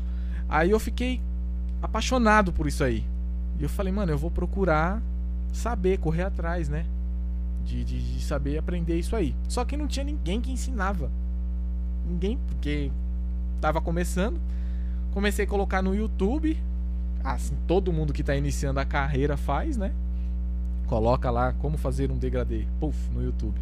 E tinha pouco material. O material maior que tinha era material gringo. Só que os caras falando inglês. É muito difícil. E daí eu consegui pegar uma coisa ou outra. Aí eu falei, mano, eu vou começar a investir nisso aqui. Aí comecei, comprei as máquinas, algumas máquinas, né? Juntei um dinheirinho, trabalhando como cabeleireiro e tocando, né? E comprei umas máquinas. E daí, desse momento pra frente, foi o pontapé inicial na barbearia. Na minha vida, né? Foi a primeira, primeira vez que eu olhei assim e falei, cara, que negócio da hora. E eu me apaixonei assim à primeira vista. Olhei e eu me apaixonei. Só que eu não sabia fazer. Não, sabe, não conhecia ninguém que sabia fazer. E falei, mano, caraca, e agora, né? Aí comecei, como eu falei, pesquisar no YouTube e tal. E comecei a riscar alguns cabelos. No caso, o meu primeiro cliente foi meu sobrinho. David, foi o primeiro. Ele falou, pode fazer. Eu, tio, tio, pode fazer. Falei, demorou. Comecei a fazer. Só que eu degradei daquele jeito. Né? Porque pra você fazer um Uma degradê. escada, né? Na verdade, não é nem. Pra você fazer um degradê, cara, tem técnica em cima de técnica. E não tinha essa informação. E eu tentei fazer do meu aí? jeito e saiu daquele jeito. tipo, é você olhando essa, essa esse refrigerante aqui, ó. É a aqui tá, o cabelo é, é aqui a talinha, ó. Era desse jeito aí, ó. Só que como eu estava iniciando, quem tá iniciando não tem essa visão. Ele não vê isso. Ele acha que tá abalando, né? Fala assim, nossa, eu corto muito, velho. Puta que da hora. E eu tenho, eu acho que eu devo ter foto disso ainda. Não sei, é porque eu troquei de celular, mas eu tinha foto dos meus primeiros cortes. Era horrível, cara. Imagina. Horrível. Não Imagina. conseguia fazer nada, nem tirar nem sequer uma linha. E mesmo assim eu persisti. Fui estudando, estudando, estudando. Aí eu nesse intervalo eu tava tocando, estudando os cortes no- na internet e fazendo cabelo de mulher. Tudo Cara, junto. Loucura, hein? os três juntos. E porque o público feminino tava me dando dinheiro. O pagode, de vez em quando, me dava alguma coisa. E aí, o- esse dinheirinho que eu juntava ali, eu tentava investir um pouquinho na, na barbearia. E daí é, eu fui aprimorando, né? Um pouquinho ali, um pouquinho aqui. Aí eu tive uma sacada. Falei assim, mano, eu vou pegar essas fotos do Facebook e eu vou postar no meu Facebook. Falando Galera, tá quem fazendo. quer fazer esse corte aqui, eu faço. Coloquei, pô. Eu falei, mano, Caramba! se eu tirar foto da- do- do meu trabalho, ninguém vai querer, vai ficar horrível. Falei, o quê? Copiava a imagem, colocava lá no meu puff, colocava. Alguém querendo fazer esse corte aqui, eu, eu faço. Deixar meu número de contato e ponto. E fiz. Foi nessa época que você foi em casa. Isso, eu fui. Foi Eu nessa cortei, época. aham. Que aí você chegou, tal, você pediu um corte e tipo assim, eu já tava um pouquinho melhor. Mas bem pouco. pouco mesmo. Não sabia, mano. Você disfarçar um cabelo fino é uma coisa. Você disfarçar um cabelo grosso é outra coisa. Você disfarçar um cabelo afro é outra coisa. Você disfarçar um cabelo cacheado é outra coisa. Cada cabelo tem uma técnica. Isso fica a dica pro pessoal que é barbeiro, que deve estar me assistindo, que cada cabelo tem uma técnica. Você não consegue utilizar uma única técnica para fazer todo tipo de cabelo. Você vai cagar em algum tipo deles. Pode ter certeza. Porque a espessura do cabelo muda, a forma, o crescimento, é, tudo muda. Né? Vamos, vamos falar assim num exemplo aqui claro. Por exemplo, o seu cabelo é afro e não é daquele durão. Ele ainda é maleável. Ele cresce tudo torto, ele sai da raiz torto, ele não sai da, sai da raiz reto. O cabelo japonês, ele já sai reto. Quando ele começa a crescer, parece uma escova de lavar roupa. Fio É. tudo espetado, né? Agora o afro não, ele já sai todo torto. Na hora que ele começa a sair da raiz, ele já vai entortando e começa a fazer um monte de volta. O cara, o japonês não, ele sai da raiz e já espeta. Então, opa, você tem um crescimento diferente. Aí já é uma técnica diferente da outra, entendeu? Se eu usar uma técnica para cortar o cabelo de japonês e for usar a mesma técnica para usar no seu cabelo que é afro, eu vou cagar. Eu não vou conseguir o resultado, porque o crescimento do fio é diferente, isso faz diferença. Caraca. Então, eu não sabia disso. Nada disso. Eu fazia tudo de um único jeito. Eu aprendi um- uma sequenciazinha lá, que a a galera que tá começando na barbearia faz isso até hoje. O cara sabe uma sequência e taca, taca ali pau. Chega os clientes e ele vai Mesma tacando coisa. pau. Mesma coisa, mesma coisa, mesma coisa, mesma coisa. Só que o que acontece? Vai ter cliente que você vai agradar. Mas vai ter cliente que você vai desagradar muito. O cara vai ficar putaço com você. Fala, mano, o que, que é isso, velho? O que, que o cara fez no meu cabelo? O cara cagou tudo no meu cabelo. Por conta da técnica. E daí nesse início aí eu não tinha essas informações, né? Então, quando você foi cortar comigo, eu usava uma única técnica pra tudo que era cabelo. Então tinha gente que eu agradava tinha gente que não. Só que chegou uma hora que eu fiquei limitado. Falei, mano, e agora? O que eu vou fazer? Aí eu cortei um cabelo de um amigo de um sobrinho meu. Do, do meu sobrinho, né? É o Guilherme. Foi o meu primeiro cliente fora da minha família. Né? Porque consequentemente veio depois você. Mas esse Guilherme, ele foi o primeiro cliente que eu tive total, até hoje, assim, Eu fui primeiro. Eu fui um dos primeirão ali? Não, você chegou um pouco mais pra Ah, frente. tá. Esse Guilherme, ele foi o, prim- o primeiro cliente que eu peguei fora o pessoal da minha família. Primeiro cliente. Que me perguntaram, fizeram essa pergunta recentemente lá no meu salão. E eu puxei na memória e eu lembrei, né? Por isso que eu tô falando isso. E é, eu vi um vídeo de um cara na internet fazendo cabelo feminino. E o cara falou assim: ele falou, ele tava dando um workshop, cabelo feminino, e ele falou: Cara, todo o cabelo que eu faço, é, eu, eu coloco a minha assinatura no cabelo. E ele explicou por que assinatura. O que, acontece? Toda vez que eu coloco a mão em um cabelo, então digamos lá, você chega na minha, na minha barbearia pra cortar hoje. Eu nunca vi você, não conheço seu cabelo, não conheço nada. Eu cortei seu cabelo, você vai sair dali levando o meu nome. Porque você vai chegar sabendo quem eu sou. Você vai perguntar como é seu nome? Rodrigo. De quem é o salão? Ah, é meu. Então, opa, você tá cortando com o dono do salão. Então, a partir do momento que eu coloquei a mão no seu cabelo, é, eu tô colocando a minha assinatura. Por quê? Você vai levar meu nome pra onde você for. Seja ele bom ou seja ele ruim. Então. Porque, por exemplo, quantas pessoas não, não circula com você diariamente? Digamos que seja 10 pessoas no seu convívio diário. Cortei seu cabelo. Uma dessas 10 vai perguntar: pô, onde você cortou esse cabelo? Aí você vai falar: por quê? É uma reação clara. Você já vai perguntar: por quê? O cara vai falar: mano, tá zoado, hein? O cara deixou um cagada aí.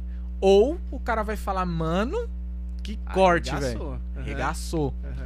Então, essa é a assinatura que ele tava dizendo. Isso pro cabelo feminino. E eu trouxe isso pra mim. Que eu lembro até hoje. Eu tô, eu tô até contando aqui.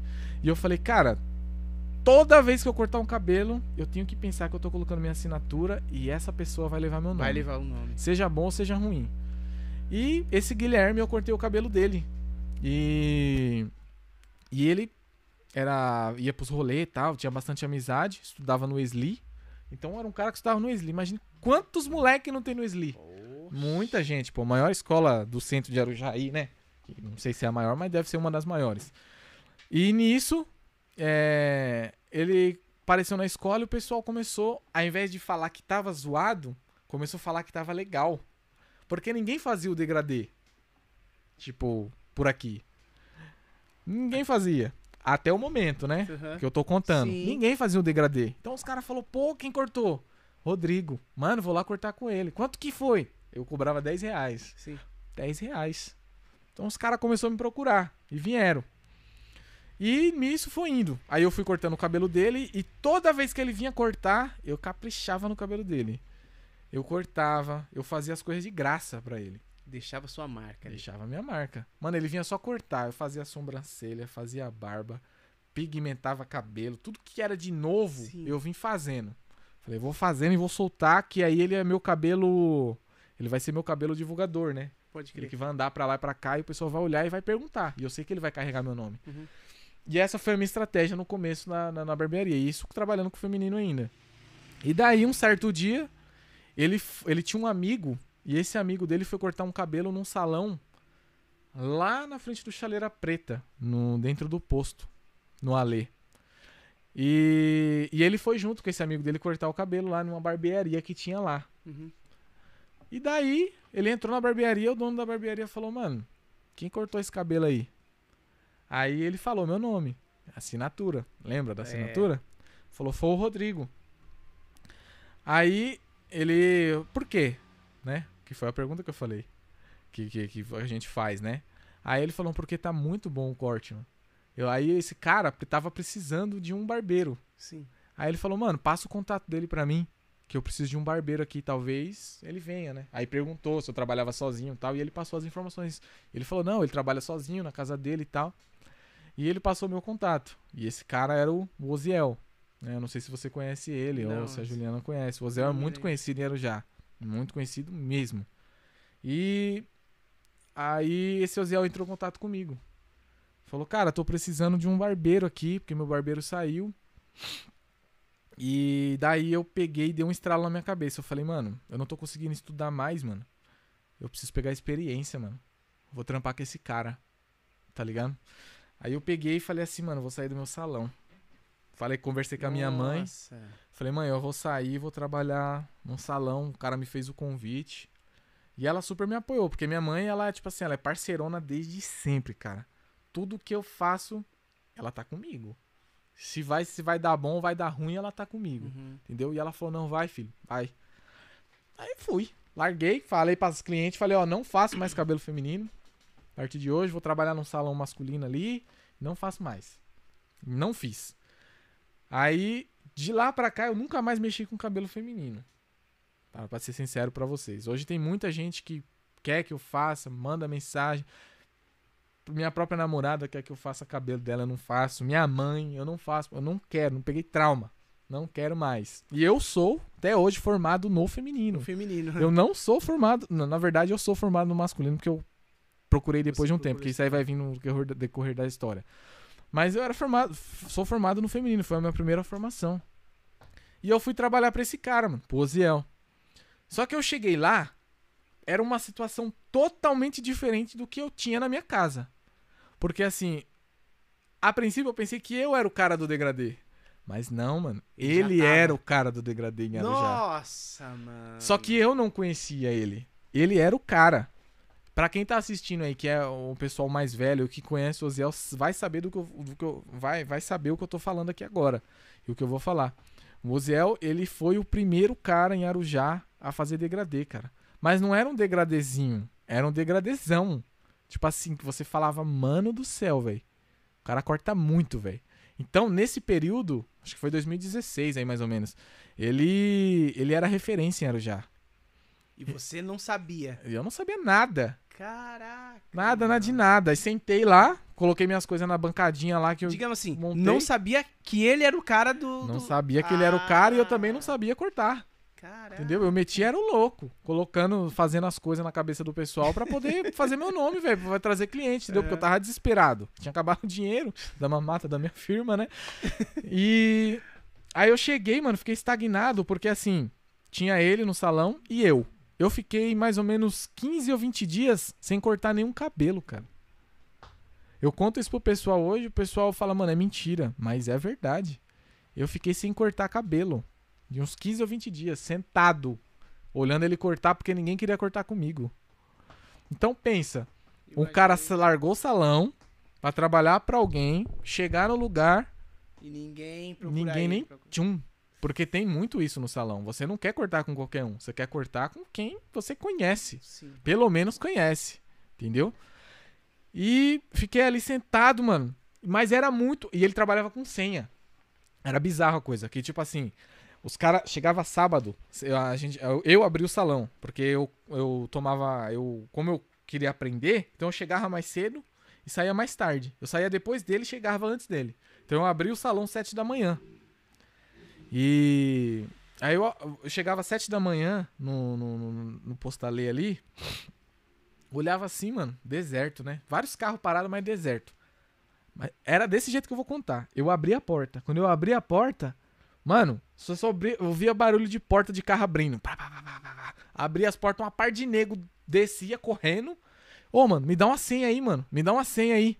É tipo assim, eu distribuía 10, 15, 20 senha. 7 horas da manhã pros caras. Antes dele chegar. Pra cortar com ele. Com ele, né? Com ele. não comigo. Nossa. E eu ali, ó, toma aqui, ó, senha dele, toma aqui, senha, senha, senha. Ah, sabe que hora o Ozel vai chegar? Mano, ele só chega 9 horas. Ah, eu vou esperar, eu vou na minha casa. Aí você tinha a senha, né? Você podia ir pra sua casa, voltar. Sim. Você tava na senha, só não deixava passar a senha, porque aí não tinha como voltar mais. Mano, eu, fi- eu falei, mano, que negócio louco, velho. Eu tô aqui já faz uns dias e eu não atendi cliente nenhum, mano.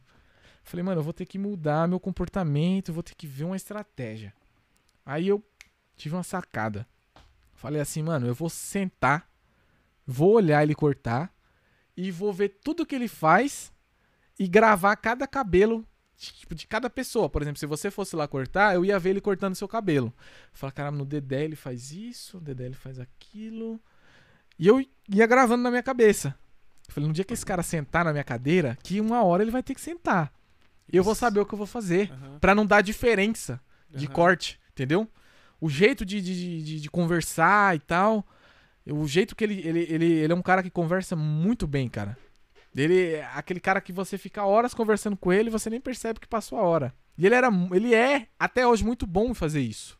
E é uma característica muito grande do, do, do barbeiro, né? E eu comecei a gravar ali os cortes. Aí foi dito e feito. Ele começou a encher a agenda dele, de, de, de cliente. E os caras não queriam mais esperar, porque já tinha outro barbeiro sentado, esperando pra cortar um cabelo. Então os caras falaram, ah, mano, eu vou esperar quatro horas aqui o cara pra cortar o cabelo. Eu preciso de um, de um compromisso daqui duas horas. Vou cortar com ele mesmo. Porque é assim que os caras fazem. Eu vou cortar com ele mesmo. É assim que funciona. É até hoje assim que funciona É. nos salões. É verdade. Então, é, você que tá em casa aí assistindo, não se sinta desprezado se caso acontecer isso com você. Eu estou contando a minha história, eu passei por isso e eu sei muito bem como é chato Eu você passar por isso. É, É extremamente chato, mas é preciso você passar por isso. Porque você não é a estrela, né? Não adianta você chegar no salão e achar que você é a estrela. Não, pô, tem uma hierarquia ali dentro. É. Tem o cara que montou o salão, o cara que passou dias e noites montando salão, entendeu? E eu vou chegar lá, do nada, e já vou querer ser o bonzão? Opa, vamos descer a crista. A gente tem que passar por essa situação. E é por isso que eu falo, é bom passar.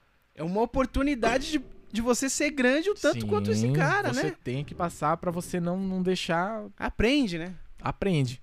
E daí o cara falou, vou cortar com ele mesmo. Aí o cara sentava, eu já sabia mais ou menos como que era o corte dele. Só que eu perguntava, mas eu já sabia como o Zé fazia. Ele começava o degradê fazendo assim, assado, e ali, tá, tá, pá. Aí eu comecei a fazer.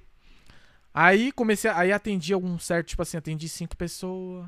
Na outra semana das cinco vinha sete. E assim foi crescendo o número de pessoas, né? A minha procura. E foi crescendo, crescendo. E aí a, a- o universo da barbearia nesse período foi crescendo no Brasil. Foi dando. Sim, aí foi. Foi, foi, foi crescendo mais, mais e mais. Então eu tinha, eu tinha mais oportunidade de, de, de conhecimento. Aí ele colocou o Wi-Fi no salão e eu falar, aí ele ia embora 8 horas da noite.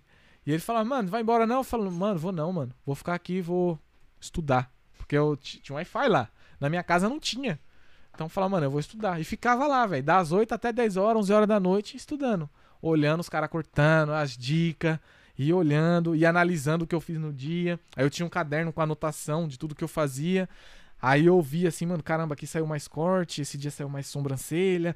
E eu fui, me, me- tipo assim, me enchendo dessas informações, né? E foi passando-se dias e dias e eu fui melhorando, né? Tanto no corte quanto na questão da, da- da- da- do atendimento com o cliente. E, e fui indo. Só que eu larguei meu salão, só que eu também trabalhava no meu salão. Só que só pro público masculino. Aí o que, que eu fazia? Um período, chegou um período que eu fazia o seguinte: eu entrava às 7 da manhã no Oziel, trabalhava até 8, 9 horas da noite, fechava o salão dele e ia cortar na minha casa. Eu passei um longo período fazendo isso. E tinha cliente que cortava comigo duas da manhã, três da manhã, quatro da manhã, eu fazendo progressiva. Já teve, já Cê tá teve, brincando, já teve mano. episódio de 4 horas da manhã, eu tá colocando o cara no lavatório pra fazer progressiva, os galos cantando e eu fazendo Nossa. progressiva. Entendeu? Mas por que que eu faria, fazia isso? Porque eu tava com sede de aprender e eu eu amei tanta profissão de uma tal maneira que eu não tava nem aí se era 8 horas, se era meia-noite, se era 4 da manhã, se eu tinha dormido, se eu não tinha dormido. Esse negócio começou a, a- ganhar força dentro de mim. E eu ia, tava nem aí. E até, tem, tem um cliente que corta, esse cliente da Progressiva, ele corta comigo até hoje, cara. Caramba, Até hoje. Se ele estiver assistindo, ele vai lembrar disso. Até hoje, o Galo cantando e eu fazendo progressiva. caramba. E nesse dia que eu fiz a progressiva, eu acabei, eram umas 5 e pouco da manhã, tomei café e fui pro salão. Trabalhar, que era 7 horas da manhã, tinha que entrar de novo. E fui. Bora. E comecei a, a me desenvolver, né? E nisso, eu fui, fui ganhando mais credibilidade dentro do salão. né? O pessoal foi mais me procurando. E nisso eu comecei a ajudar ele. Porque o que aconteceu? Eu desafogava ele. Então, Sim. como ele era dono do salão, a propaganda que ele fazia, que tinha a propaganda que ele fazia, o nome que ele tinha, atraía clientes novos. Só que os clientes vinham atrás dele. E os dele ficava à deriva. Aí então eu tinha que pegar esses clientes para poder ajudar o salão. Entendeu? E me ajudar também, logicamente. Uhum. Mas eu pensei mais no salão do que em mim. Eu ajudava muito ele. Então, mano, o Zé, vai abrir domingo? Vou, vamos, vamos trabalhar. Vai, vai, vamos. Tava com o cara, sempre com ele fechado, Pra poder ajudar ele. E isso, é, o salão foi crescendo. Aí era eu e ele, aí depois ele trouxe mais um, depois ele trouxe outro, mais outro, trouxe mais um e trouxe mais outro. trabalha- sete Quanto? cara. Sete A cara, gente começou, mano? a gente chegou a trabalhar em sete cara no posto Deus. nessa época. Isso graças à ajuda. Então, assim, pra você que é barbeiro que tá em casa aí, é, que tá trabalhando pra alguém, fica a dica. Cara, você tem que ajudar o seu patrão, cara. Não adianta você querer se promover, porque você vai acabar prejudicando o seu patrão e vai acabar prejudicando a você mesmo também. Porque primeiro a gente tem que pensar coletivo, cara. A gente tá no. O salão, a barbearia em si, tem que ser um ajudando o outro. Entendeu? Independente se você tá começando hoje no salão, você tem que ajudar o seu patrão. De alguma forma, você tem que procurar ajudar ele. Porque aí vocês vão começar a se ajudar e isso o salão vai começar a florir, né? Vai começar a vir clientes atrás. Porque uma coisa é você lutar sozinho, outra coisa é você lutar Em dois, lutar em três, quatro, entendeu? É verdade. Então, é, foi isso que aconteceu no posto, no Oziel. E eu trago isso como, é, como exemplo pra vocês aí de casa, porque eu vivi isso. Né? E tanto que eu tô contando aqui o que aconteceu. Então, de dois caras, no caso, vamos, vamos dizer, no caso, de, no- no- depois de, de um cara só, a gente começou a trabalhar em, a gente chegou a trabalhar em sete. Teve dia da gente fazer 120 cabelos em um dia. cara. Era cabelo pra caraca. Pra caraca. Se o Oziel estiver vendo isso aí, ele, ele sabe muito bem disso. Nossa, cara. 120 cabelo em um dia. Era muito cabelo. Então, pra você ver como que ele era o cara. Entendeu? Só que não tem como pegar o já inteiro. Tem muita gente que não conhece ele. Mas ele já fez muita história. E nisso aí a gente trabalhou em sete um longo período. A gente ficou e eu aprendi bastante coisa com ele. É, eu devo muita coisa a ele na questão da barbearia. A gente tava junto ontem, que a gente foi no Expo Center Norte, né? E assim, ele é parceirão, cara. Que Tipo, legal, que legal. Mano, é a amizade. Isso é importante, a né? amizade do, do, do, do- do profissionalismo e a amizade como pessoa. Uhum. Entendeu? É, e eu posso, ele é um cara que eu sei que eu posso contar pro que for. Tanto que eu montei e desmontei salão e ele tava lá pra me ajudar, cara. Então, essa questão da união faz muita, muita diferença. Entendeu? É, aí depois de um período que eu estava com ele, eu falei assim, mano, eu vou sair, vou voltar trabalhar sozinho. Porque a princípio, eu já tava trabalhando sozinho, né? Só que eu não tinha experiência pra tal. Aí ele tava com. Ele tava bem estruturado, ele já tava com, com os barbeiros e tal. Eu já tava com a minha linha de cliente ali. E falei, mano, eu vou sair. Aí avisei pra ele três meses antes, falei, ô Zé, eu tô pensando em sair. Aí saiu eu e outro parceiro de, do, do salão. Nós dois falou, mano, vamos fazer uma, uma sociedade. E vamos abrir um salão junto. Aí eu cheguei pra ele, expliquei toda a situação. Ele super entendeu. Por isso que eu tô falando que é fundamental você ter amizade com com seu com seu patrão, com, com, com o dono do estabelecimento, cara, e você ser honesto, porque o que mais tem aí é barbeiro desonesto. A gente pode até Crescer falar disso aí olho, depois. né? É, é Crescer no olho, furar o olho aí. Não sei complicado. como que é os diz é, referente a isso, né? Furar o olho, né? Digamos assim, pegar seus clientes, pegar. Meu Deus do céu. Você vai contar mais sobre isso Sim. daí, sobre. É, você tem bastante funcionários lá. Eu tô com dois auxiliares e uma recepcionista. Então a gente Entendi. trabalha em três, né? Em Três né? e. No caso são quatro, né? Três trabalhando, é, cortando e uma recepcionando. Mas antes de continuar, vamos falar do nosso patrocinador que tá aqui, ó. Ele tá xingando, né? Ô, Blade, perdão, Blade! Galera, ó, nosso patrocinador oficial do Seu Lemos Podcast, Blade Pizza, gente. Cara, esse cara, ele vai estar aqui amanhã, hein? Vai estar aí amanhã. Amanhã o Blade vai estar aqui, gente. Ele também é um, é um empresário aí que é fora da caixinha, tá fazendo muita diferença aí. Eu, é, eu falo, cara, que é a melhor pizza de Arujá e região, cara. Eu indico, a gente consome aos finais de semana, né? Não é somente o- no podcast, mas final de semana a gente sempre pede. Ô, E a, ô e a Blade, nossa família, Pet. é nossa família. Depois que viu aqui, só é só Blade, 100% Blade, viu, gente? Tá aí na descrição do vídeo, você entra lá, tem o perfil deles lá no Instagram e também tem um site que você pode estar entrando e fazendo a sua pizza lá até três sabores. E não é só pizza, hein? Fogaça, ah, Vai falando aí. esfirra, beiru. Meu, o Blade tem de tudo. Mostra essa de hoje que foi uma escolha É pizza do quê? carne seca. É, essa é a pizza do, do gosto do nosso convidado, filho. Meu, você não tem noção a panela. O Blade ligou pra ele pra perguntar qual que é a pizza que você quer hoje. Eu fiquei assustado, eu falei, caraca, eu tô com toda essa moral. Aí ele falou, mano, você merece. Você é batalhador, você merece. Gente, eu vou colocar aqui. E eu vou colocar aqui. Vou Ah, o. Blade falou que eu tô sem áudio. Eu tô sem áudio. Ah, aliás, aqui nos comentários o pessoal tava falando que tava falhando o áudio. Qual áudio? O áudio da live. Eu estou ouvindo aqui e eu não ouvi falha, gente. Então, se mais alguém ouviu o áudio chiar ou falhar, põe aí, por favor, que eu vi um comentário, depois eu não vi Só mais, então dá uma olhadinha aí pra mim, gente. E daqui a pouco a gente vai ler mensagem. Mas eu vou colocar uma mensagem Você aumentou? aqui. Seu, seu? Aumentei, tá Então tá bom. Eu vou colocar aqui um áudio, uma, uma mensagem do Blade, especialmente para, para a live de hoje. Espera aí, deixa eu colocar o fone pra me escutar. Põe aí. Eu também vou pôr o fone, que eu também quero escutar. Pessoal aqui, Blade caça vampiros. Deve ser pizza de alho pra matar os E vampiros. também tem o Pix aí, hein? Também verdade, tem o Pix. verdade. Gente, não esqueça. Você quer mandar um áudio pro Rodrigo? Quer mandar um áudio aqui, uma mensagem, se você quiser mandar mensagem escrita, se você tiver muita vergonha, pode mandar. Pode mandar um pix pra esse número que é o comentário que tá fixado aí. Manda qualquer valor. bem, A gente já tem pix aqui, a gente já vai ouvir áudio aqui pro, pro Rodrigo. A gente já tem pix aqui. Manda um pix de qualquer valor, mais o seu áudio que a gente vai ler, vai colocar aqui pra ele ouvir ao vivão. Eu vou mandar um áudio aqui agora do Blade, que foi um, um recadinho super especial para nós da live. E olha só o que, que ele vai oferecer se a live bater o. Se a live bombar. Se liga aí.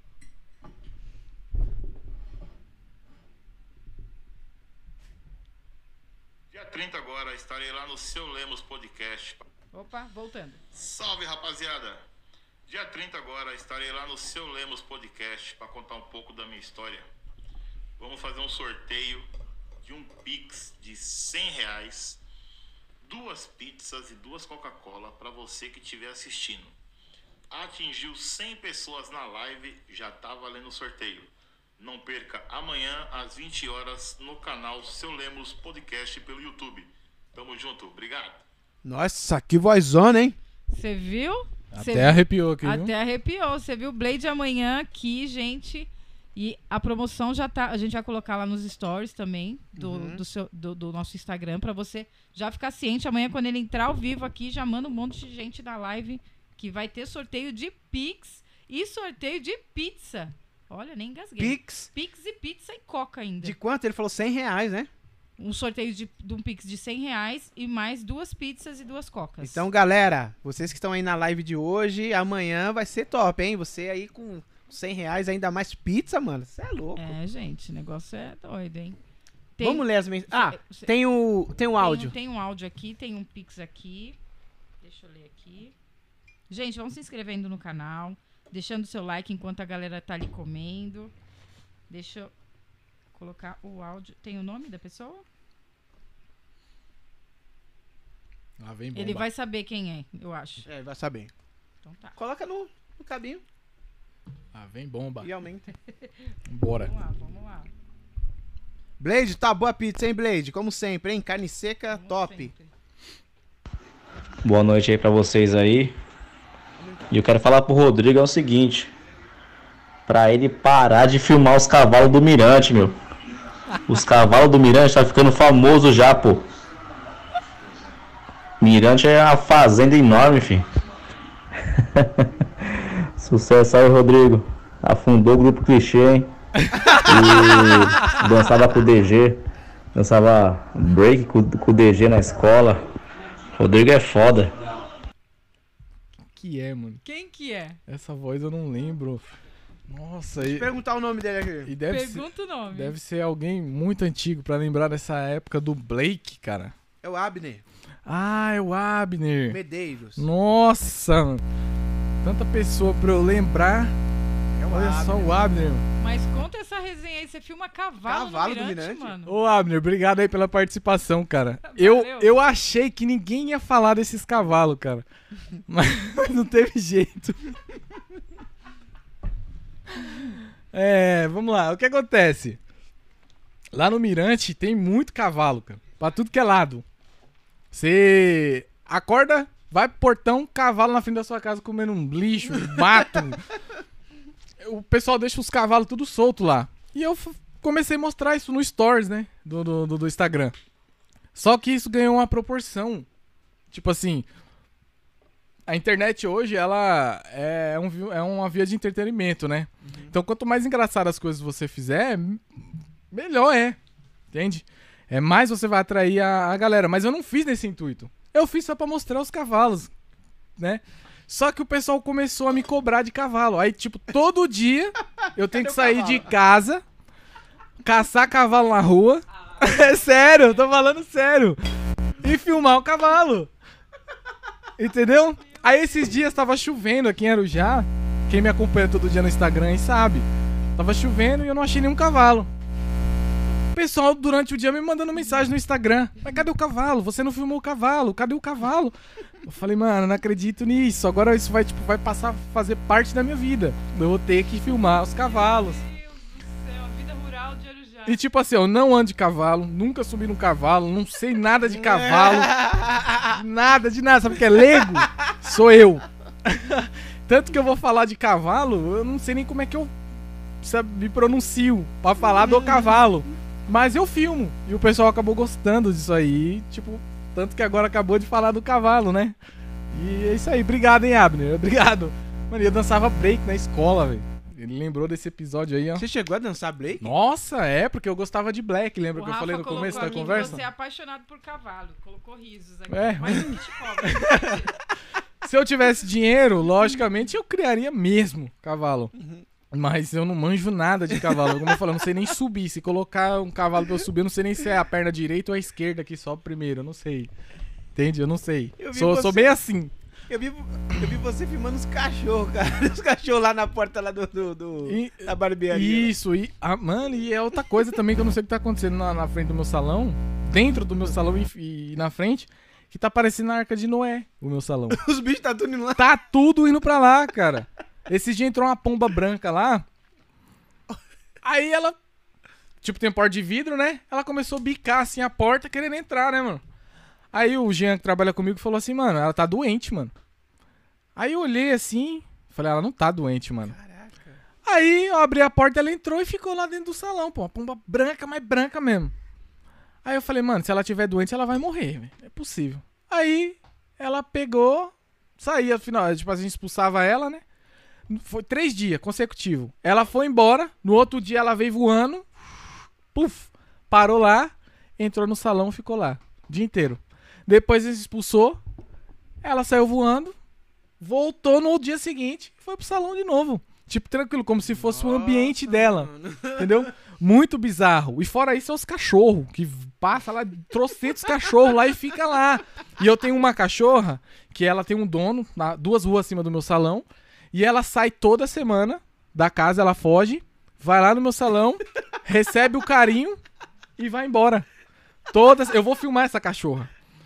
Eu não filmei ainda. É porque toda vez que eu tô, que ela aparece, eu tô trabalhando. É Isso, guarda- ela vem, é incrível. Aí tá assim eu com, com- os bichos. Daqui a pouco eu vou ter que começar a fazer conteúdo. Não vou fazer mais de cabelo. Tem que ir pra, pra selva, pro meio do mato. É, alô, Richard, o que faz. Vou, andar com ele agora, pô. Caramba, mano. É, eu um- vi lá e, mano, dei tanta risada, cara. é muito cachorro, cachorros. muito cachorro mesmo. Eles ficam lá como se tivesse assim, tipo, ninguém chega aqui. Eu tomo conta, tipo como se fossem os seguranças, entendeu? Eles ficam lá, de boa. E a gente não dá comida, a gente não dá água, tipo, a gente não dá nada pra eles. Mas a gente até lá. tentou dar, mas eles não querem. Eles ficam lá, tranquilo. O pessoal tá aqui falando que você dá nome pro cavalo. Jean Douglas, é isso? É, também. É, porque aí já entra como um, um- um particular, né? Tipo, a gente tem uma zoeira interna dentro do salão. E eu tenho uns amigos, né? Tem um ciclo de amizade com várias, várias pessoas que circulam o salão. E o pessoal que trabalha comigo também faz parte desse ciclo, né? Então a gente acaba zoando um ao outro, né? Então eu aproveito a oportunidade e toma. A galera de casa não entende que assiste os stories, né? Porque, tipo, um pessoal lá de Minas Gerais não vai saber quem é Jean e quem é Douglas. Mas eu que tô aqui, o pessoal que tá no meu ciclo sabe, entendeu? E aí acaba sendo engraçado pra quem tá no ciclo, né? Pra quem tá fora, fala assim, mano, esse cara é louco, quem é Jean, quem é Douglas? Mas assim, o importante é chamar a atenção da pessoa. É pra isso que serve a internet, né? Fale bem ou fale mal, mas fale de mim, né? E é engraçado, né, que você falou sobre esse lance, né, de filmar. Tá, tá.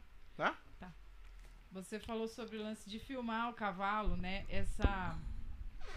Esse reality, né? Vira um reality que as pessoas no outro dia elas vão lá e te cobram. Sim, Meu, a gente tem um exemplo grande aí do Luva de Pedreiro. A gente já exatamente. falou dele aqui esses dias.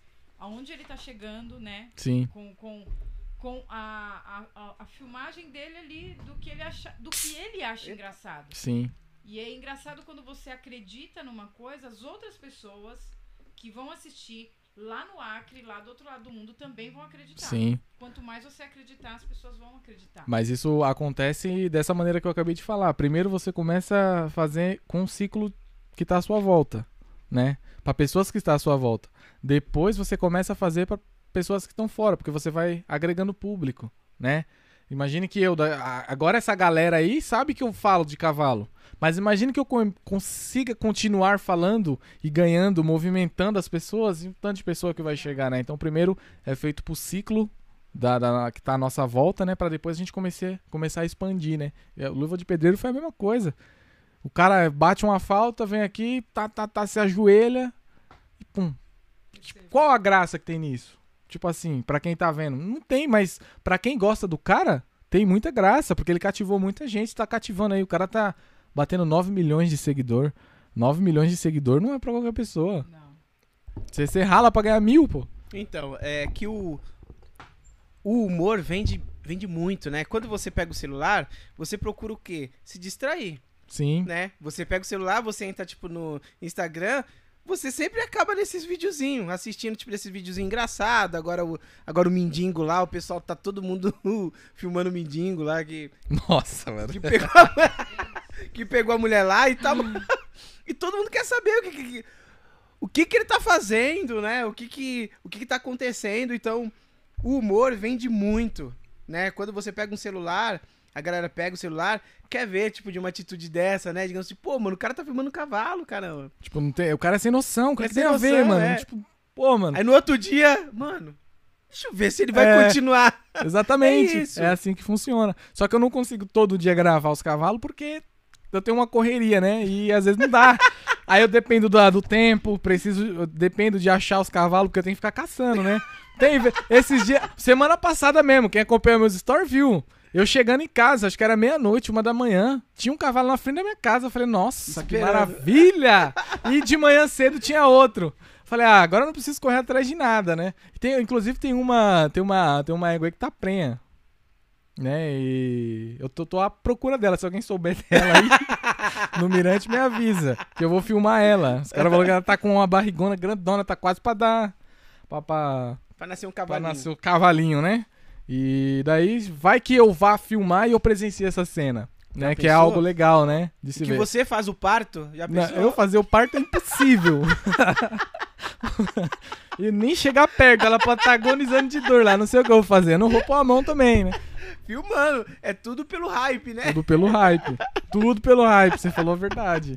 É isso mesmo. Vamos lendo as mensagens aí, ler Juliano. algumas mensagens pra vocês comerem. Galera, não esquecendo, se você quiser mandar um áudio pro Rodrigo, a gente vai colocar aqui ao vivo, como a gente colocou esse, contando alguma coisa aí, algum caos. Manda um pix nesse número do comentário fixado aí e que a gente vai ler- ouvir aqui ao vivo. Bom, tinha muita gente já antes, o Juan Carlos, MK Jouzin, eu acho que é.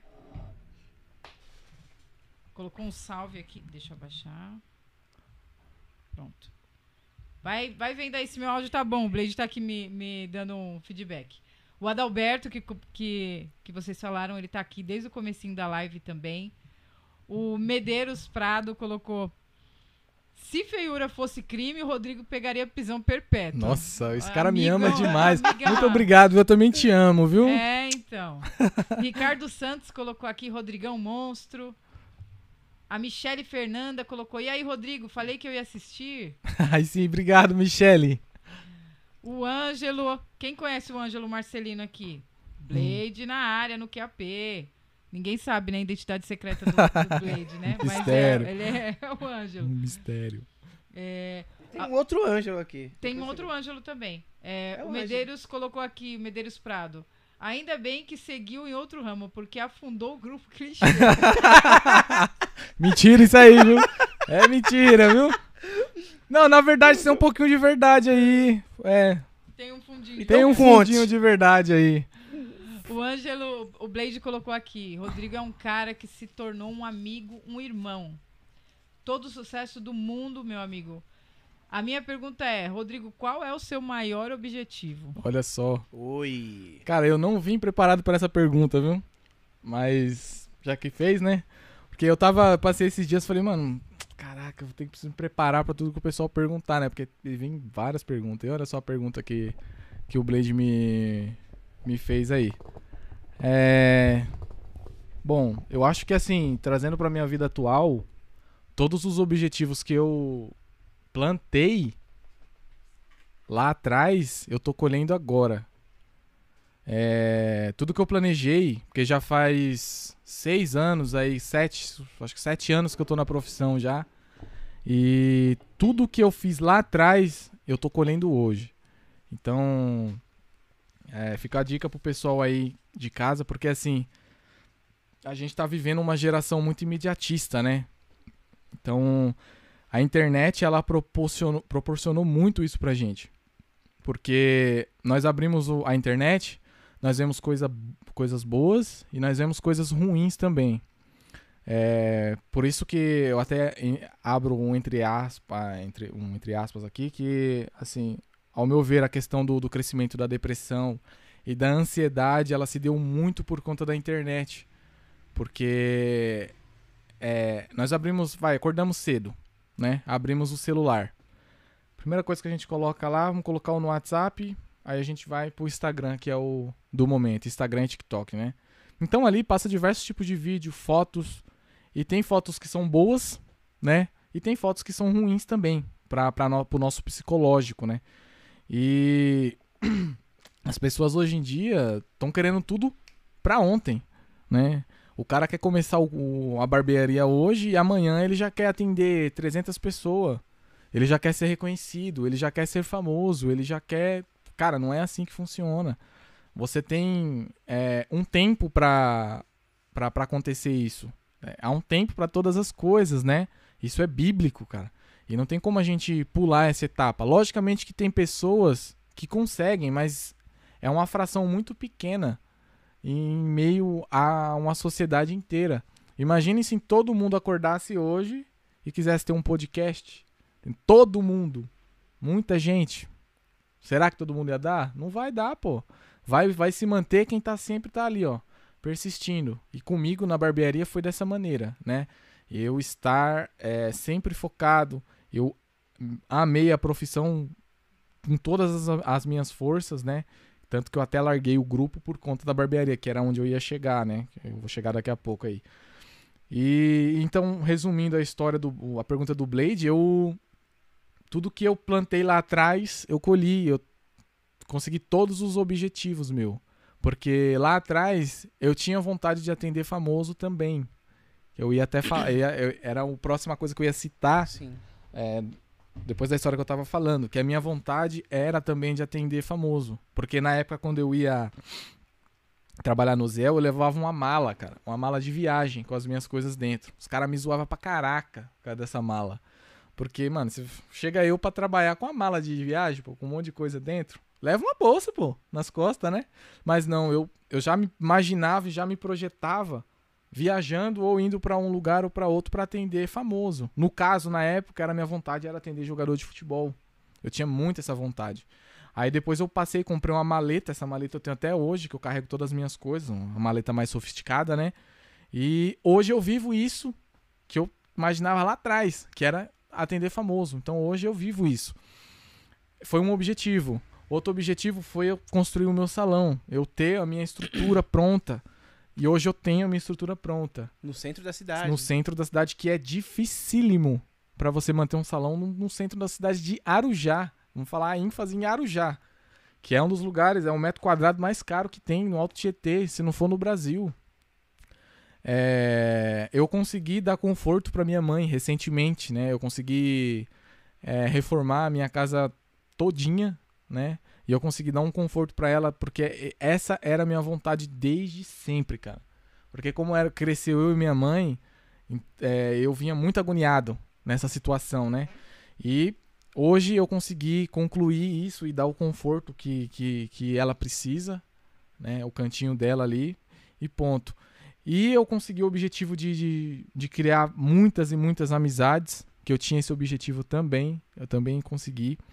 Então, assim, hoje eu tô numa situação muito, muito agradável, porque tudo que eu plantei eu estou colhendo hoje, né? Agora, objetivos daqui pra frente, que no caso foi a pergunta do Blade, eu ainda não tenho muita coisa e eu não costumo contar, Sim. né? Guarda Eu, não, é, eu guardo pra depois que acontecer eu Só contar o testemunho. Sim, mas eu tenho algumas, algumas coisas sim, algumas vontades. É, inclusive, uma delas, essa aqui que eu vou até contar, é, é viajar pra fora do país, né? É, poder ir pra fora do país pra poder apresentar meu, meu serviço lá fora, entendeu? Ter um reconhecimento lá pra fora. É, é uma matéria super difícil de conseguir, mas não impossível. Isso é uma da- das metas que eu tenho aí, tá?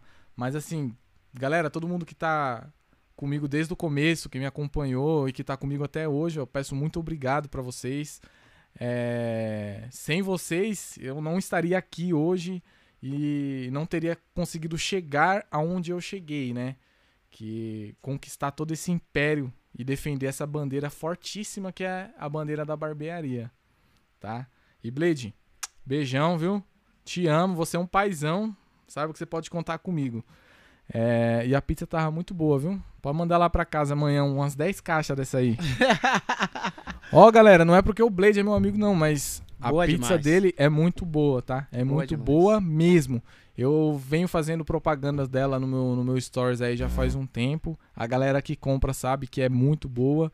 E. Porque a massa dela é diferente, tá? É uma massa pãozinho, não é uma massa é, convencional de uma pizza. É uma massa crocante por fora e pãozinho por dentro, tá bom? Então compra lá, vale a pena, viu? Aí conhece sobre o Blade, né? É, é que eu Muito bom, no muito processo bom. dessa massa aqui, eu eu tive junto com ele, entendeu? Então eu a gente fez uns testes e tal e a gente chegou nesse nesse nesse resultado aqui. No caso ele chegou, né? Mas a ideia a gente, pra a gente conversou sobre pra isso. gente. Então por isso que eu, eu conheço a, pizza e não é à toa que eu estou dizendo que querendo puxar o saco dele falando que é boa não, ela é boa mesmo de verdade. E vem recheada, viu? E se falar que Boa foi da eu que pedi, vem É o dobro de miséria. recheio, viu? O dobro. Sem miséria. Bom, as perguntas que mais é, tem aqui é as perguntas sobre a galera do Free Fire. Então, Mas só resume fala muito- também, tipo, dos nomes da galera que tá Sim, por sim, aí. Tem muita gente aqui. Se eu não ler tudo, gente, me desculpa. O Maza tá aqui, colocou pergunta pro Rodrigo o dia que eu meti o louco lá no salão dele. Puto Maza. Mas O Maza, quem mais tá aqui? O, o Juan Carlos, como eu comentei. Deixa eu ver. Marcelo Ce... Ah, o Dudu Batera tá aqui. E aí, Dudu? Ai, o Dudu, é, Dudu é engraçado demais. Fernando Aparecido também. Eu lembro dessa pegada do notebook. Eu já cheguei a sair do seu salão. Eu e o Falcão saímos de lá três horas da manhã, né? Falcão, tá vendo? É Olha. desde lá, ó. Esses caras aí, ó. O Douglas Vieira colocou aqui, sempre focado, esforçado, sempre um exemplo. Alô, Douglas. Beijão. O Léo Nasser tá aqui também. Salve, Rodrigo. Meu clientão de. Vixe. Tempos.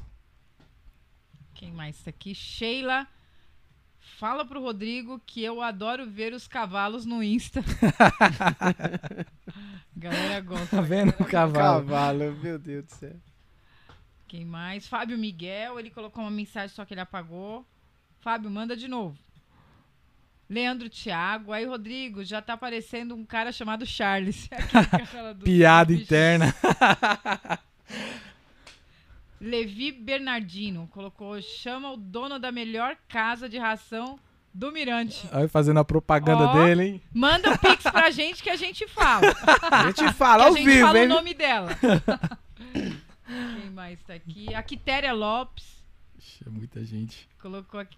A Quitéria colocou aqui, é. Quando você falou da mala, ela colocou aqui. A mala do Fábio agora está explicado porque ele não larga a mala. Ah, o Fábio Miguel, conta aí da época do Clube Fiscal. Nossa, eu fui monitor do Clube Fiscal. Você foi monitor? Fui monitor do Clube Fiscal. Existe do ainda esse Clube clube? Fiscal do Brasil lá existe, pô. existe? Cara, Ixi. faz tempo que eu. Acho que foi em 2008 que eu trabalhei lá. Eu. Na época, o pessoal, vocês recebiam cartinha em casa, acho que vocês já devem. Vocês vão se recordar do que eu vou Sim. falar. Recebia a cartinha em casa, dizendo que você tinha que ir pro clube que você ganhou uma câmera, Sim. né? Só que não dizia que você tinha que você só ganharia a câmera se você se associasse. dizia que você ganhou a câmera, era uma baita de enganação. E qual que era o nosso serviço? Chegar, a pessoa descia do carro, nós pegamos a família, pega- pegávamos a família, apresentávamos o clube e levava até os sócios. Só que tinha família que descia braba. Eu não quero saber de clube. Eu quero a minha câmera. Eu vim buscar minha câmera. Eu lembro que Ô, deu um moço, bafafá esse O negócio que? Era aí, briga cara. todo dia, pô. Deu um bafafá, rapaz. Todo dia era briga. E eu trabalhei nisso aí, pô. Trabalhei acho que foi, sei lá, uns uns oito uns oito meses aí. E Fiquei até de- hoje não tem gente falando assim, ó, aquele é o cara da câmera. Até Não, hoje. não. ó. Não, porque a gente, a gente não jogava a culpa pra nós. Nós falávamos, não, é. Aí vocês têm que É conversar diretoria. com os sócios. Tá, os, os- os sócios não, os, os- Eu esqueci o nome do pessoal que ficava lá. Só tem que conversar com aquele pessoal lá, eles que vão te dar a câmera. Aí depois subiu o pessoal bravo, é, isso aqui é uma enganação, que não sei o que, isso aqui, isso aqui, isso aqui. Era um pé de guerra grande. Mas o clube fiscal era legal trabalhar lá, viu? Era muito bom. Fazia nada. Apresentava o clube e mais nada. Tentava andando, enganar a galera. andando o dia inteiro. Ah, é. Assim é fácil, tentando enganar a galera, Aí né? é bom, aí é bom. Com a câmera. É. Uh, bom, culpa, de- culpa disso eu não tenho, né? Mas enfim. Tem mais perguntas? Pergunta, deixa eu ver se tem pergunta. Otávio Buco tá aqui, o brabo do corte, ele colocou. Ah, fala Otávio. Ixi, aí tá comigo faz tempo também, viu? A Quitéria colocou aqui, é, fala pra ele que o cabeça, melhor cliente dele, mais chato, que é o cabeça, o melhor cliente dele. Quem que é o seu melhor cliente? Esse é o Aí pior. é difícil. esse é, o meu pior, cliente. Mano, pensa num cara que chega no salão e ele fala do começo que ele chega até o final, que ele vai embora, até quando ele tá entrando no carro, ele ainda tá gritando lá de fora. Pra poder falar. É esse cara. Ele fala toda hora. Da hora que ele entra até a hora que ele sai. Mas ele fala muito. Ô bicho chato. Te amo, viu, cabeça? Bom, gente, segue daí, depois eu continuo Agora vamos entrar na favor. pauta, né? Free Fire, cara. Como que você chegou a ser o barbeiro desses caras aí, dos lendas dos Free Fire, mano? É, vamos lá. Eu vim preparado pra responder isso, que eu já sabia que É. que teria essa pergunta aí, né? Bom, é... eu montei meu salão no centro. Você quer ir no banheiro antes? Não, tô, Quer que- tô tranquilão. Tá de boa? Então, Vambora.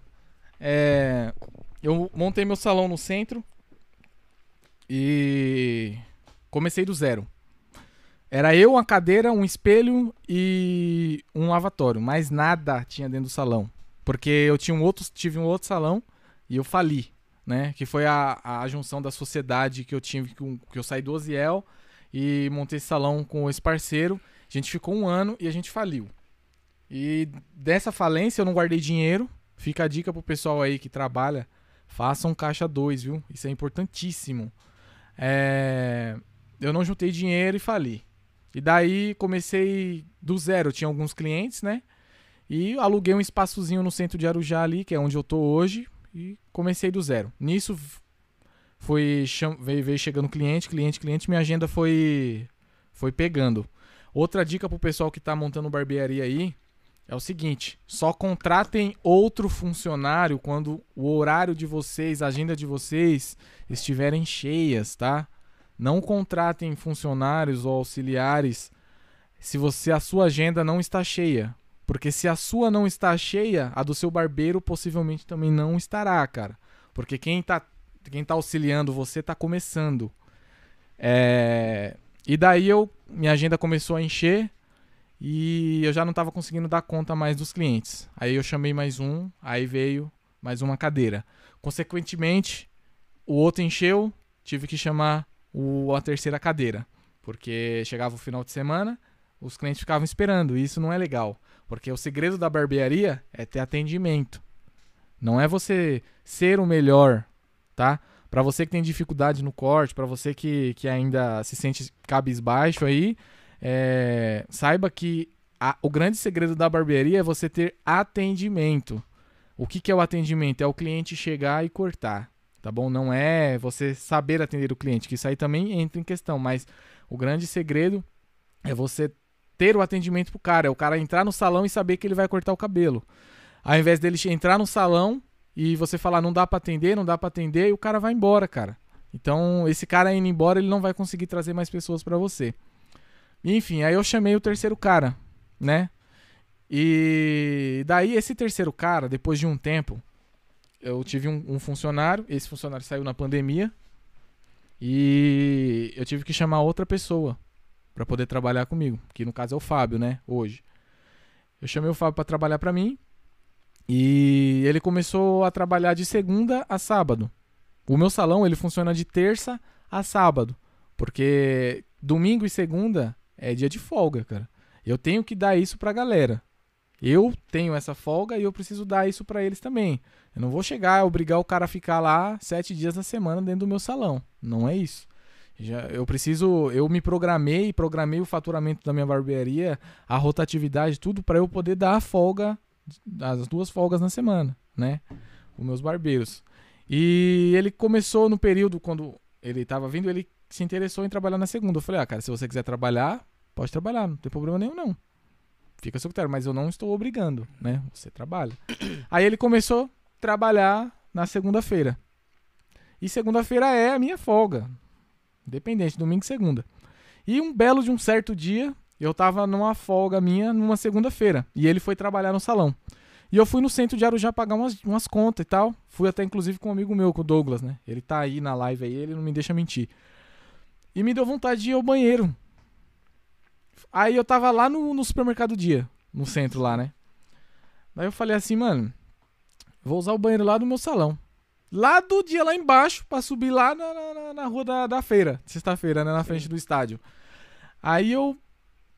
é, eu falei, mano, eu vou lá. Eu poderia ter ido na rodoviária, pô. Rodoviária do É. lado. E eu falei, mano, vou no meu salão. Aí eu fui, mas era pra, pra urinar. Não era pra fazer outra necessidade, já que vocês pensem isso aí, tá? Porque eu quis ir no meu salão. Era pra urinar, tava apertado e tal. Isso, a gente subiu andando e tal, caminhando. Aí quando eu virei a esquina da, da rua do, do meu salão, tinha uma BMW parada, uma 320i. Acho que era 2000, 2020, era das novas. E eu nunca tinha visto um carro daquele parado na frente do meu salão. E justo naquele dia tava parado. Eu falei, mano. Aí eu chegando assim, falei até pro, pro, pro Douglas, né, que tava comigo. Falei, mano, deve ter alguém que tenha dinheiro aí dentro, mano. Que tem dinheiro, né, que tá aí dentro. Aí eu entrei, abri a porta de vidro, o salão lotado lá dentro. Tava cheio de gente. Aí eu fui, entrei no banheiro, urinei e saí. Aí tinha um tiozinho assim, sentado na, na, na espera tal, tinha um pessoal. Aí eu falei, mano, essa BMW deve ser desse tiozinho aí, né? Tinha uma galera sentada, beleza. Aí eu falei, mano, vi o Fábio cortando o cabelo desesperado, né? Vários caras que tava cheio o salão, ele tava sozinho. Aí eu falei, Douglas, você espera aí, mano, eu vou ajudar o Fábio a cortar um cabelo aqui, beleza? Falando de boa, nós tava sem pressa, né? E eu, eu gosto de cortar cabelo, cara. Porque tanto que eu fiz isso. Eu poderia ter virado as costas e ido embora, pô. É sua folga? Falar, tô nem aí, velho. O cara tá lá cortando, ele se vira sozinho. Depois eu vou querer saber do meu e já era. Mas não, eu falei, mano, eu vou ajudar você. Aí eu falei, quem que é o próximo? Aí, um cara grandão, sou eu. E, é. Aí levantou da cadeira e sentou, né? Lá na cadeira. Aí eu coloquei a capa nele e falei assim: Como é que você corta, mano? Aí ele falou assim: Não sei, faz o que seu coração mandar. Aí eu já tomei um choque. Eita. Porque eu nunca escutei isso de alguém. Todo mundo que senta na cadeira já sabe Já o que pede. quer, velho. Aham. Ou ele vai, ou ele sabe o que quer, ou ele já, já vem reclamando que o outro cara fez não sei o que, não sei o que, blá, blá, blá, mas ele fala. Mas eu- o cara sentou na cadeira e é, falou, mano, faz o que seu coração mandar. Aí eu tomei um choque, né? É, tá bom. Nossa. Aí eu coloquei a minha, a minha, meu an- meus anos de experiência, né? Pra poder cortar o cabelo dele, porque eu tenho um estudo, eu tenho curso de cabeleireiro, eu tenho um pouco de visagismo, eu sou formado agora recentemente, eu sou mestre barbeiro, eu tenho, sou autorizado pela escola, pela Federação da Escola de São Paulo e similares do Brasil inteiro a, a isso, a, a dar curso, né? E então eu coloquei essa experiência tudo no jogo. Falei, mano, eu vou traçar um perfil dele aqui de rosto e vou traçar um corte. Porque assim, pro pessoal de casa outra dica, não é só você. Por isso que eu falei que o degradê ele não é feito de um jeito só pra todo mundo. Cada um tem o seu jeito, cada cabelo e cada formato de rosto também tem, é, de- é, tem um, um certo cuidado. Não adianta você fazer um corte de qualquer jeito e tacar o cara no, no, no mato. Entendeu? Quero só receber o dinheiro do cara e já era. Eu, quando corto cabelo, não penso isso. Pode ser o cara. Pode ser o cara pobre, o cara classe média, o classe, classe alta, pode ser qualquer um. Eu não faço acepção de cliente. Pode sentar qualquer um. Eu vou atender do mesmo jeito. Eu vou ter a mesma responsabilidade, porque a, a minha assinatura que tá na cabeça do cara, né? Que foi o que eu falei no começo. E comecei a cortar o cabelo dele. Só que aí, entre aspas, essa dessa história, uma semana antes desse ocorrido, chegou um cliente no meu salão e falou assim: Mano, você tá ligado quem tá morando em Arujá? Falei, mano, sei não, mano. Quem? Ah, é o Serol. Serol? É, tá morando em Arujá. Falei, ah, deixa eu ver a foto. Aí eu olhei a foto, eu falei, mas o que, que esse cara faz? Ah, ele joga Free Fire, mano. É youtuber. Famoso. Só que, mano, nunca vi Free Fire na minha vida. Eu não nem jogo. Pra mim, quando a pessoa, quando a mãe falava assim, filho, vai estudar, é para estudar, velho, não é para jogar. Eu sou É. dessa, eu sou Uhum. dessa, dessa, desse ensinamento. Hoje em dia a coisa virou. É mais fácil a mãe falar, vai jogar, Vai do que jogar, estudar. velho. Mas graças ao Free Fire. E ele me falou desse cliente, mostrou a foto e tal. Olhei assim e falei, ah, beleza. Já era, atendi ele e acabou. Passou-se uma semana, esse cara sentou na cadeira e falou: faz aí o que o seu coração mandar. Comecei a cortar o cabelo dele. Aí cortando, pá. Aí chegou, a gente começou a conversar, porque quando eu chego na barbearia, eu gosto de, de, de, de, de fazer os clientes conversarem, né? Sim. Eu menos falo e eles falam mais. Né? Eu gosto disso, eu sou dessa seguinte opinião. Porque o cliente ele tem que estar sempre entregando pra você. Porque o, o cara da, da situação é ele, e não eu. Não é eu que tenho que desabafar pra ele. Pode é ele crer. que tem que vir conversar comigo. Uhum. E eu fiz o, o salão começar a conversar. E no de- decorrer da, da conversa, é, a gente começou a falar de, de youtuber, né? Uhum. De dinheiro, né? De questão de, de- de monetária, de quanto ganha.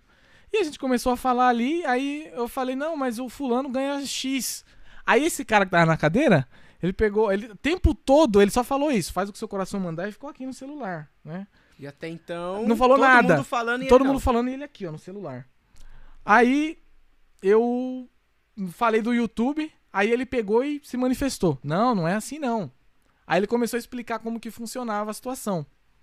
Aí eu olhei assim pra ele, mano, eu falei, caramba, mano. Quem é esse maluco aí? Não, eu falei, eu eu conheço esse cara de algum lugar, mano. Aí ele foi, terminou de explicação dele, eu falei, mano, o que, que você faz, mano? Aí ele, não, eu sou youtuber. Aí deu um estralo na minha mente. Eu lembrei do que o cliente tinha mostrado semana passada. A foto. Aí eu falei, ah, é você que tá morando no condomínio 4? Aí ele falou, sou eu mesmo, como é que você sabe? Eu falei, não, é que Arujá é bem pequeno, né? Só que até então, eu não sabia a proporção do cara que tava na minha mão. E isso fica a dica claríssima pra quem é, é barbeiro.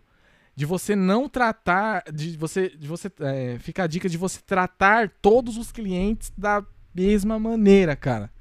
Se você não fizer isso, você vai desagradar muita gente. E eu tratei ele da mesma maneira. Então, tipo assim. É. Quando ele falou isso, eu não sabia a proporção do cara que tava mão. Mas mesmo assim eu continuei cortando o cabelo dele, fazendo o meu melhor. Mas eu não sabia que ele era famosão ao ponto. Eu só vi que o cara tinha falado pra mim que ele morava no condomínio 4 e que ele era youtuber. Beleza, acabei o corte, mostrei pra ele no, no espelho. Ele tá bom, tal. Levantou. Aí ele falou assim: "Vocês não querem tirar uma foto?" Ah, o cara, vamos, vamos tirar uma foto. Fiquei meio assim, né? Tipo, falei, cara, eu não sei quem é o cara, né? Aí eu tirei uma foto. Beleza. Aí ele pegou, pagou e foi embora com o carro. Falei, mano, quem que é esse cara? Aí eu postei a foto, mano. No momento que eu postei a foto, aí veio trocentas mil mensagens. Primeiro foi no WhatsApp, né? E depois veio no Instagram. Uma par de gente mandando mensagem atrás dele. Pra saber quem que era o Serol, quem que é Serol, ou, ou- ou querendo saber do Serol, né? O Serol aqui, o Serol aqui, ali, ali. Falei, mano, quem que é esse cara, velho? Aí lá vai eu pesquisar. Na hora que eu abri o Instagram do cara, na época eu acho Brau. que ele tinha 6 milhões de seguidor. Mas começou a descer uma suadeira na minha cabeça. E eu fiquei desesperado porque eu falei assim, mano, o cara cortou, foi embora. Eu não sei se o cara gostou. E eu não troquei o número com o cara, mano. Como é que eu vou falar com o cara, velho? Até Fiquei. então você não. Mano, nada, zero. Não sabe. WhatsApp, nada. Mano, aí eu ferrou, mano. Falei, e agora, mano, o que eu vou fazer? What? Aí, aí eu vi a proporção do cara que tá na minha mão, mano.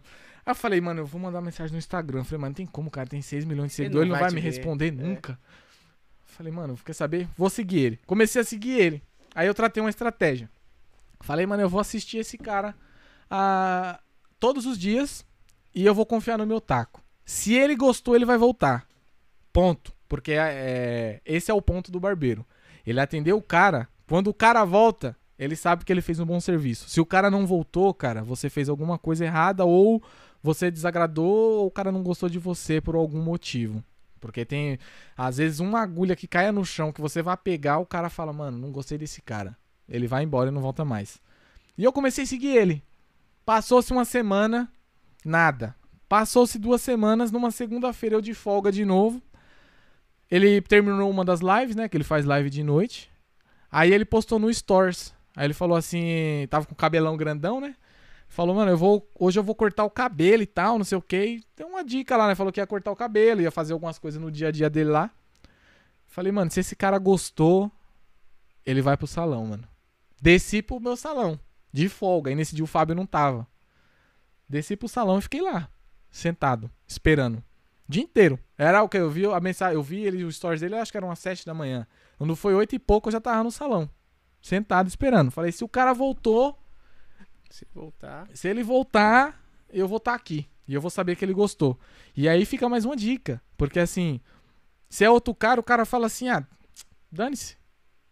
Hum, eu vou ficar em casa, mano. É minha folga, eu vou curtir, vou fazer isso e vou aquilo, né?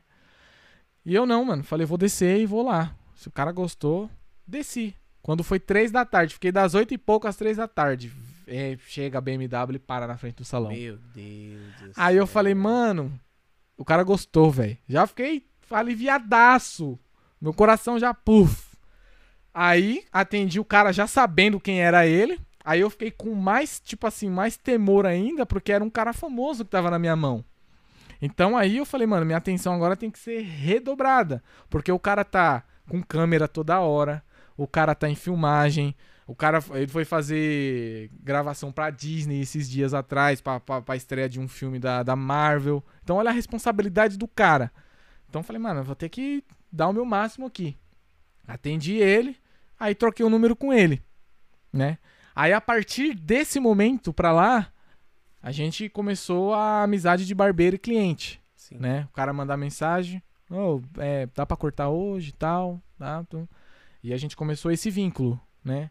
E toda, todo evento que ele vai, todo evento que ele ia, sempre me chamava. Mano, preciso cortar o cabelo, preciso fazer isso, preciso fazer aquilo. E nisso a gente foi criando uma amizade, né? E ele foi o primeiro a chegar em Arujá. É, do, do- do- do- do- dos caras do Free Fire, ele foi o primeiro. E ele foi o maior cara que teve até hoje no universo do Free Fire. E, cara, eu vou falar pra você e pra quem tá em casa. O Free Fire ganhou uma proporção gigantesca no mundo Verdade. inteiro. Uhum. Não é só no Brasil, é no mundo inteiro. Mudou muitas vidas o Free Fire. Inclusive a vida dele, do, do próprio Serol, que o cara era Uber, cara. Da noite pro dia o cara virou milionário Uhum. né? E, e dentre ele vieram outros e outros que, que tipo assim, tiveram a vida transformada graças ao Free Fire. E daí ele veio e no, no meio do círculo dele, ele tem várias amizades. Aí entra dentro do que eu falei no começo da nossa conversa, que é você ter a sua assinatura no cabelo do cara, entendeu? Os outros caras vieram pra cidade do Free Fire, né? E só que eles não têm barbeiro. Que, que- quem que eles vão procurar? O barbeiro do Serol. Entendeu? Porque o cara já tá na cidade. E o cara conhece, né? Exatamente. Conhece um cara que resolva. E os caras viram o cabelo dele. Entendeu? Que aí eu já tava num patamar bem mais elevado no mundo. Bem muito mais elevado no mundo da barbearia. Sim. Então, assim, eu já tinha garantia do serviço. E eu tenho garantia até hoje do serviço que eu faço. É, não dizendo que eu sou o melhor. Não é isso. Mas eu tenho garantia. Entendeu? Então a assinatura que eu deixei no cabelo dele me trouxe trocentos cara, né? Do Free Fire e de- de- de- desse mundo aí. Entende? Aí os caras vieram, ele recomendou e os caras vieram cortar comigo. E vieram cortar. Só que aí entra a questão do trabalho bom também. Porque se eu fizesse um, qualquer serviço, os caras não voltariam. Entendeu? Não volta. O cara fala, mano, o cara cortou meu cabelo de qualquer jeito, porque os caras são famosos. Então eles querem se sentir bem. Eles Sim. têm o direito de se sentir bem e é obrigação porque eles estão na mídia. Uhum. Se você fizer um corte de qualquer jeito, Ferrou. esquece, cara. O cara não volta. Entendeu? E dentro disso eu fui ganhando a minha valorização, né? É, ele veio, vinha, cortava e me indicava. Aí primeiro veio os dois amigos dele, particular, né, de que ele tem de infância. Os dois caras vieram pra fazer teste, Pra ver se eu era bom, porque os caras eram extremamente chato Nossa. com cabelo. E os caras vieram cortaram, amaram. Aí voltaram, ficou, aí então foram três. Serol e os dois amigos. Depois deles vieram os influenciadores e os outros jogadores. Que os caras também têm, tipo, por exemplo, o John Vloggers, que é meu cliente. O cara tem 5 milhões de seguidor. Tem seguidor pra caraca. O John Vloggers aí, pra quem conhece, o cara é estouradaço, já é desde sempre. Porque ele não é do mundo do Free Fire em si, ele é influenciador, né? Então ele é, ele é famoso.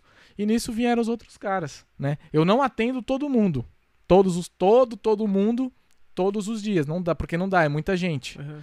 Mas eu atendo a maior gama, né? Que no caso é Serol, o John Vloggers, o Racha, o Bochecha. Esses caras é os caras que tá comigo toda semana.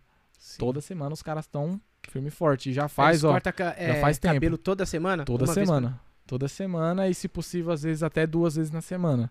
Porque vai depender Caramba. da questão do da agenda deles. Digamos que eles têm uma entrevista com a Rede Globo amanhã. Cortar o cabelo. O cara me liga agora. Fala, mano, preciso cortar o cabelo porque amanhã eu tenho uma entrevista X. Mano, amanhã eu preciso viajar pra. O John Vloggers mesmo é um, é um exemplo. O cara viaja muito.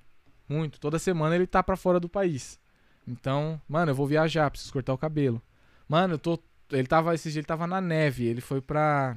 Agora eu não lembro qual que é o lugar que ele foi, mas ele tava lá na neve. Ele foi, ficou, voltou pra cortar o cabelo, né? Fez as coisas dele aqui, retornou novamente.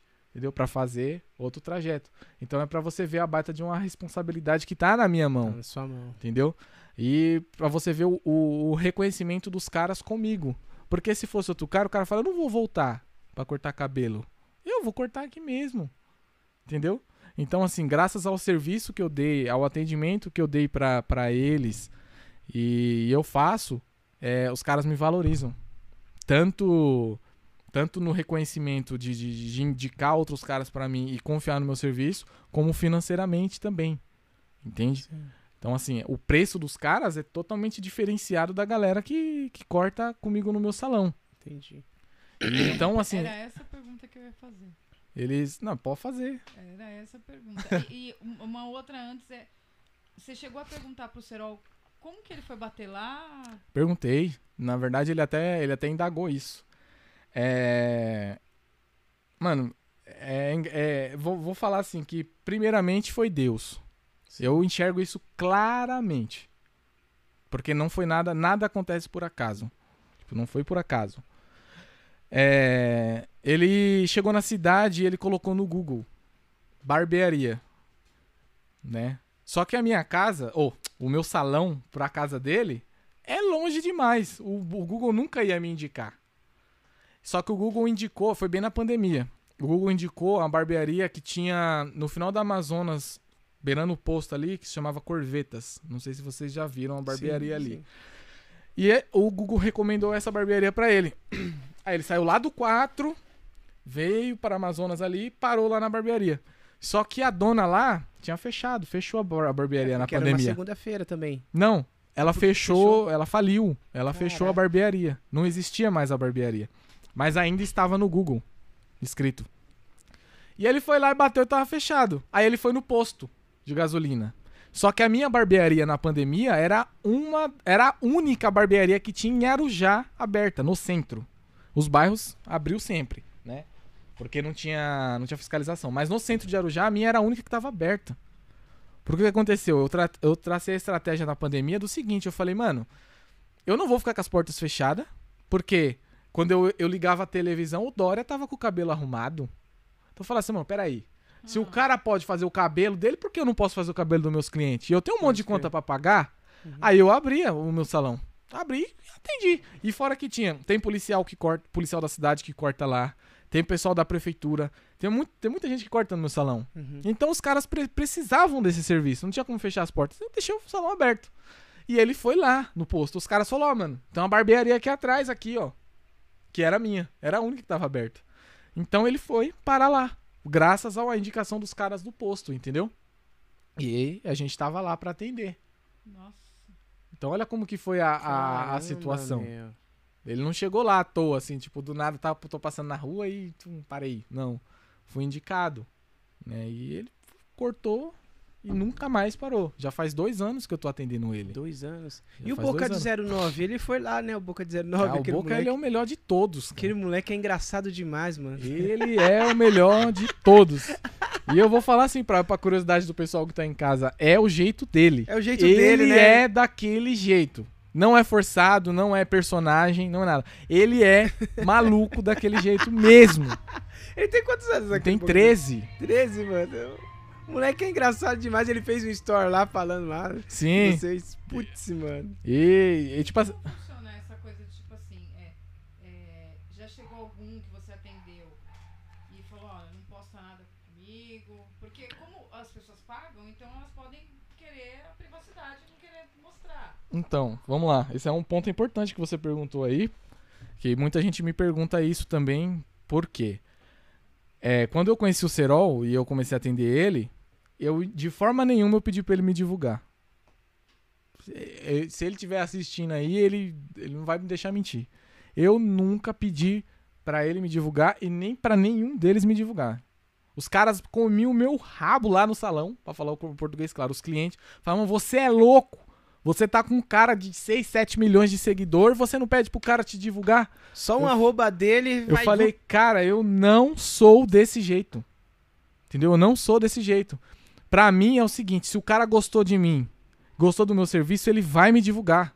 Não tem eu que ir lá pedir pro cara, porque quando eu comecei a conhecer o Serol, muita gente vai no salão. Quando eles vão lá, vai uma galera na frente. Os caras vê os carros parados, que é só os carrão, os caras já sabem, a galera já sabe que tá lá. Então vem uma massa de pessoas e fica faz uma galera lá na frente.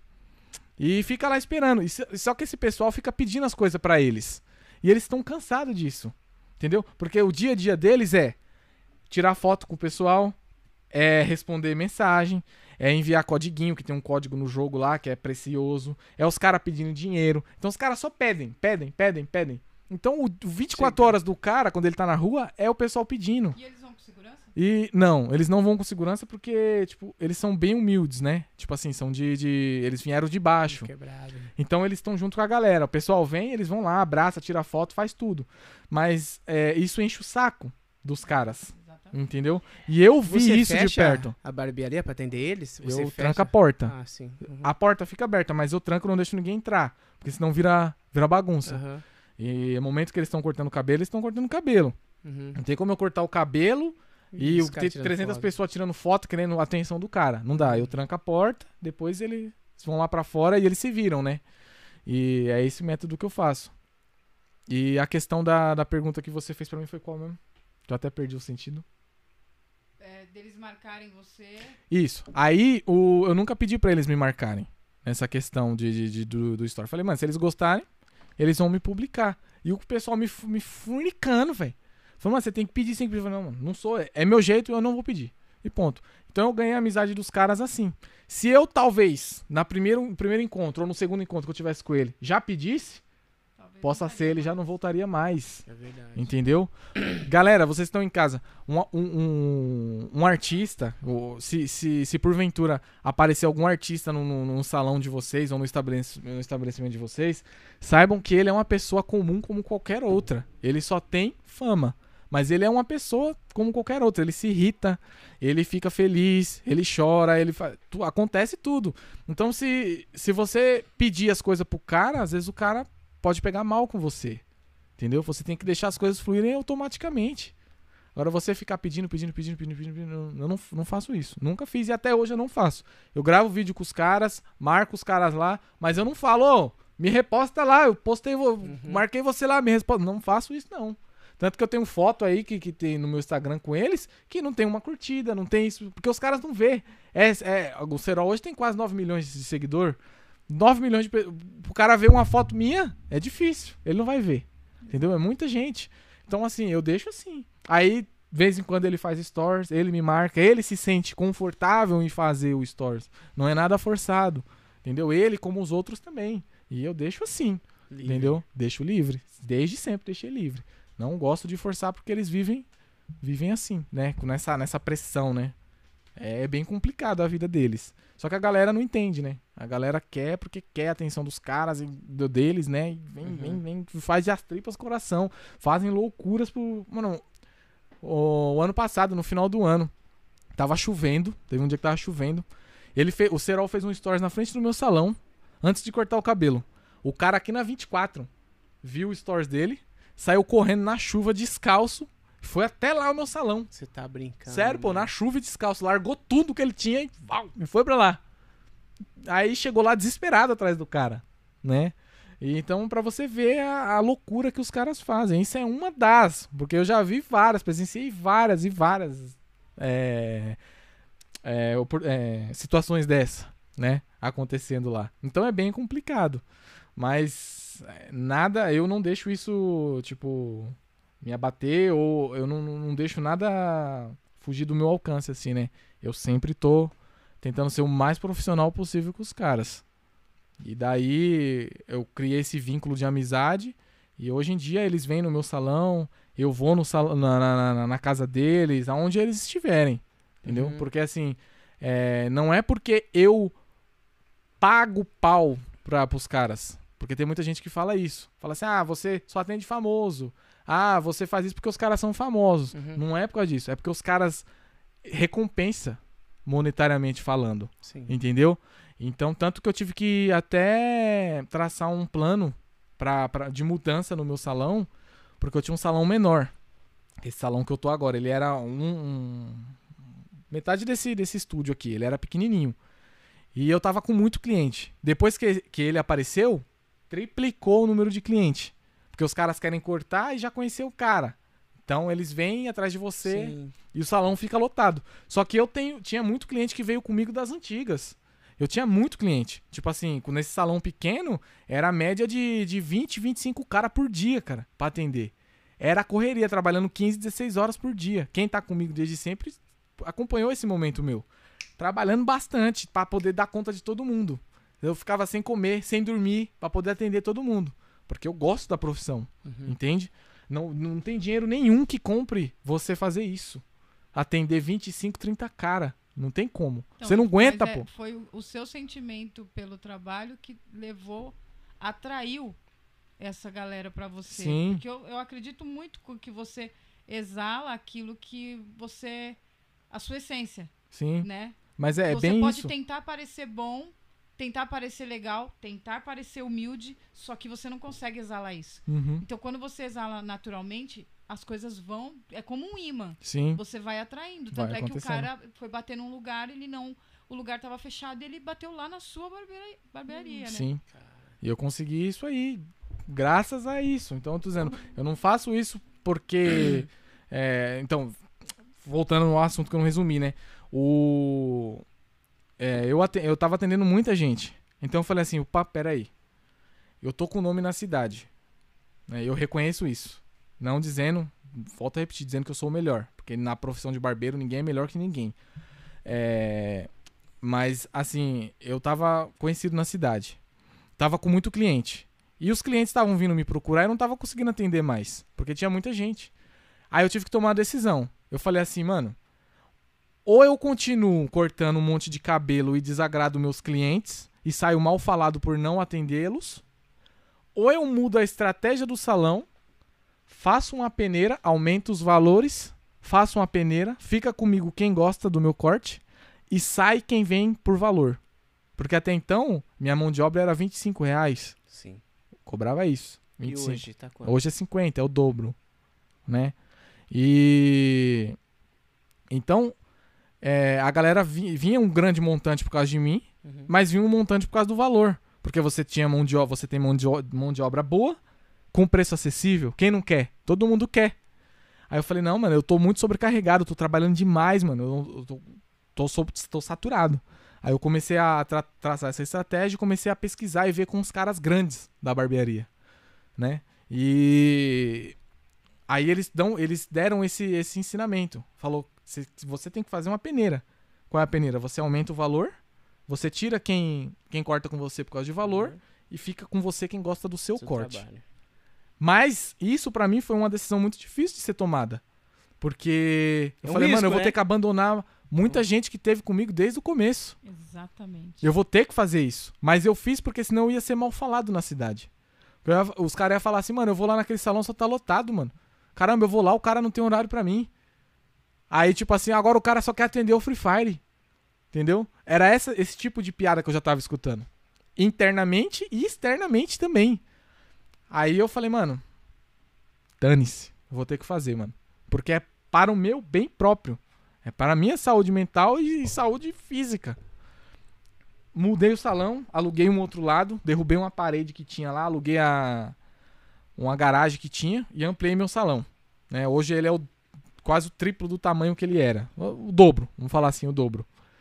E daí eu continuei com as minhas três cadeiras, dobrei o valor do corte e coloquei uma recepcionista. E hoje eu trabalho com aplicativo. Então, assim, eu tinha muito contato no meu celular. Era muito contato no meu celular. É, se eu abrir até hoje, eu tenho. Eu tenho mais de 300 conversas no meu celular. Aqui. Não é grupo, é conversa de pessoas atrás de mim. É, no decorrer do tempo. Entendeu? 300 pessoas. Isso recentemente. Eu tô falando do, de outubro até agora. 300 pessoas. Que eu não respondi. Tá aqui. Tá? Tem, tem pessoas que eu não respondi. Tá sem resposta até hoje. Por conta disso. E, e daí eu tracei essa estratégia. Falei, vou colocar um aplicativo, porque aí eu não vou receber mensagens mais e nem ligação, porque tinha cara que ligava 4 da manhã, 6 da manhã, Nossa. o cara 10 horas da noite, o cara atrás pra cortar. Então eu falei, mano, eu vou colocar no aplicativo. Então hoje em dia eu trabalho com o aplicativo. O cara entra, ele tem acesso ao aplicativo 24 horas por dia. Se ele quiser 3 horas da manhã, ele pode marcar horário comigo amanhã às 10. Ficou super mais fácil. Né? Facilitou bastante pro, pro cliente. E eu não tenho aquele contato com ele. Porque eu tenho um contato quando ele tá sentado na minha cadeira. Mas o contato de eu ficar mandando mensagem e ele ficar me ligando, não. Não quero mais, porque, tipo, Consome, né? consome, pô. consome, Você pô. tá, às vezes, conversando, por exemplo, tô conversando com a minha namorada. O cara me liga em cima, porque eu não respondi ele, ele tá vendo que eu tô online. Nossa. Entendeu? Isso acontece muito, pô. O cara vê lá online. Ele. É, Pô, mas vou ligar aqui, o cara não quer me responder. Aí ele fica ligando. Aí isso, mano, enche o saco. Isso enche o saco de qualquer pessoa. Aí eu coloquei o aplicativo. Então hoje eu tenho. é, Por isso que eu falei que todos os objetivos que eu consegui, que eu tracei, eu consegui. Hoje eu tenho o valor de corte, um dos valores mais caros de Arujá inteiro. E eu tenho um número grande de cliente. Então eu consegui fazer o impossível dentro do, do- do- da barbearia em Arujá. Que era conseguir ter uma barbearia de alto padrão, com um preço mais caro e com movimento. Porque você tem barbearia em Arujá de alto padrão, sim, mas você não tem movimento. Você passa, o cara tá deitado na cadeira dormindo. Entendeu? Eu já cansei de ver isso nas barbearias por aí que eu passei. A minha é o contrário. Você passa, tem fila pra entrar. Tipo, tem, tem muita gente na frente pra poder cortar. Tem dias que não. Tem dias que é uma calmaria, uma maravilha. Mas, cara, quinta, sexta, sábado é lotado. Então eu consegui fazer algo em Arujá que era impossível alguém fazer. Entendeu? Era, até então era impossível. A dona da Corvetas, que eu falei que faliu, o corte dela era 40 reais. Depois ela diminuiu pra 35. Ela gastou na barbearia dela, mas eu imagino que mais de 200 mil reais pra montar a barbearia. Entendeu? E ela faliu. Então entende como que, que, que, que, que, que eu me sinto lisonjeado em ter conseguido tudo isso, né? Graças ao meu serviço. E graças a toda essa história, esse contexto todo que teve até hoje. Então hoje o corte é 50 reais e o salão bomba. Graças a Deus. E no meu salão é assim, 50 comigo, 35 com a equipe. Aí tem muita gente que indaga em Arujá e não conhece isso. Por que que tem a diferença de valor? Aí eu vou explicar isso pra vocês. É até bom pra quem é dono de barbearia tomar isso como, às vezes, um exemplo ou querer tornar isso, trazer isso pra dentro da sua barbearia. Que o que que acontece? As barbearias em São Paulo, as barbearias em São Paulo, o preço do corte com o dono é mais caro e com os auxiliares é mais barato. Isso já é comum nos salões femininos. E é isso comum. também vai ser comum. Daqui a um tempo, os salões de bairro também vai ser assim. É... Por quê? Todo mundo procura o dono, Exato. não procura equipe. Às vezes, o cara da equipe é melhor do que o dono. Tem muito isso de acontecer. E, e daí todo mundo procura o dono. Só que aí o dono fica sobrecarregado e a equipe fica sentada Fica chupando o dedo, sem Isso. trabalhar, só olhando. Aí eu falei, não, na minha barbearia vai ser o contrário. Eu vou ficar parado, mais parado, e eles vão trabalhar. Porque eles precisam de cliente mais do que eu. Por isso que eu falei que, no começo da conversa, que a gente tem que pensar sempre em equipe. E não em individualismo. Por isso que muita barbearia não cresce. Porque pensa muito no individualismo. O cara não quer saber de ajudar o outro. O dono não quer saber. Ele tá nem aí. Dane-se, eu tô com os é só clientes e já era. segmento, tem um- assim, a maioria dos segmentos estão assim, né? Sim. É, eu, é, eu- eu defender o meu e pronto. Agora, Exato. quando você tiver alguma coisa boa pra me oferecer, aí eu, eu vou atrás de você. Só Exatamente. que aí não é parceria. Não, Aí é carona. é, Mas exatamente. como que você faz pra, pra diluir, tipo, dos clientes que vêm procurar você, você colocar, tipo, de um... Colocar pra um outro funcionário? Como então, que... aí eu vou, vou, vou explicar lá. Aí eu aumentei o valor, aí eu já vou resumir. Porque assim, eu tenho que ser procurado menos, porque como meu salão é de, de alto padrão, eu preciso abastecer o salão, eu preciso cuidar do marketing do salão, eu preciso estar mais parado é, no corte e mais focado comercial. no comercial do que eu estar cortando. Foi por isso que os donos das barbearias em São Paulo deixam o valor do corte mais caro com o dono. Porque ele tem que suprir essa necessidade. Se ele não fizer, o funcionário que chegou, ele não vai fazer. Ele não tem poder pra isso. Ele não vai conseguir fazer. E por isso que o corte, o valor do corte é mais caro, porque eu tenho que trabalhar menos. Só que o que aconteceu? Eu fiz toda essa mudança e ao invés de eu ficar parado, eu fiquei mais procurado. Eu fiz pra poder ficar mais parado e fiquei mais procurado. E hoje em dia eu tô trabalhando no mesma proporção que eu estava trabalhando antes, só que agora o valor é outro, né? E tipo assim, a, a gama de cliente é outra. Apareceu outro tipo de cliente. Aqueles clientes que cortavam comigo por causa do valor foram embora, né? Então assim, no começo eu fiquei com dó, falei, mano, os caras vão me abandonar, mano. Só que depois que eu tomei a decisão, eu falei, mano, quem tá comigo, quem gosta mesmo do meu corte, ele vai ficar. É esse cara que eu tenho que valorizar. Não é o cara que vem chorar, vai pagar 20 reais e quer chorar desconto pra 15, desconto pra 10. Entendeu? Isso não existe, cara. Dono de barbearia não existe dar desconto, cara.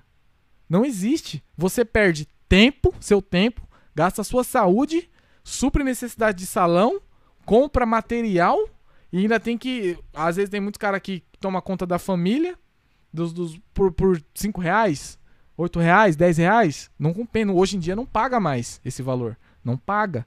Né? Isso, esse valor é para quem tá começando. Mas para quem tem barbearia, o valor tem que subir um pouco mais. Ele tem que se valorizar.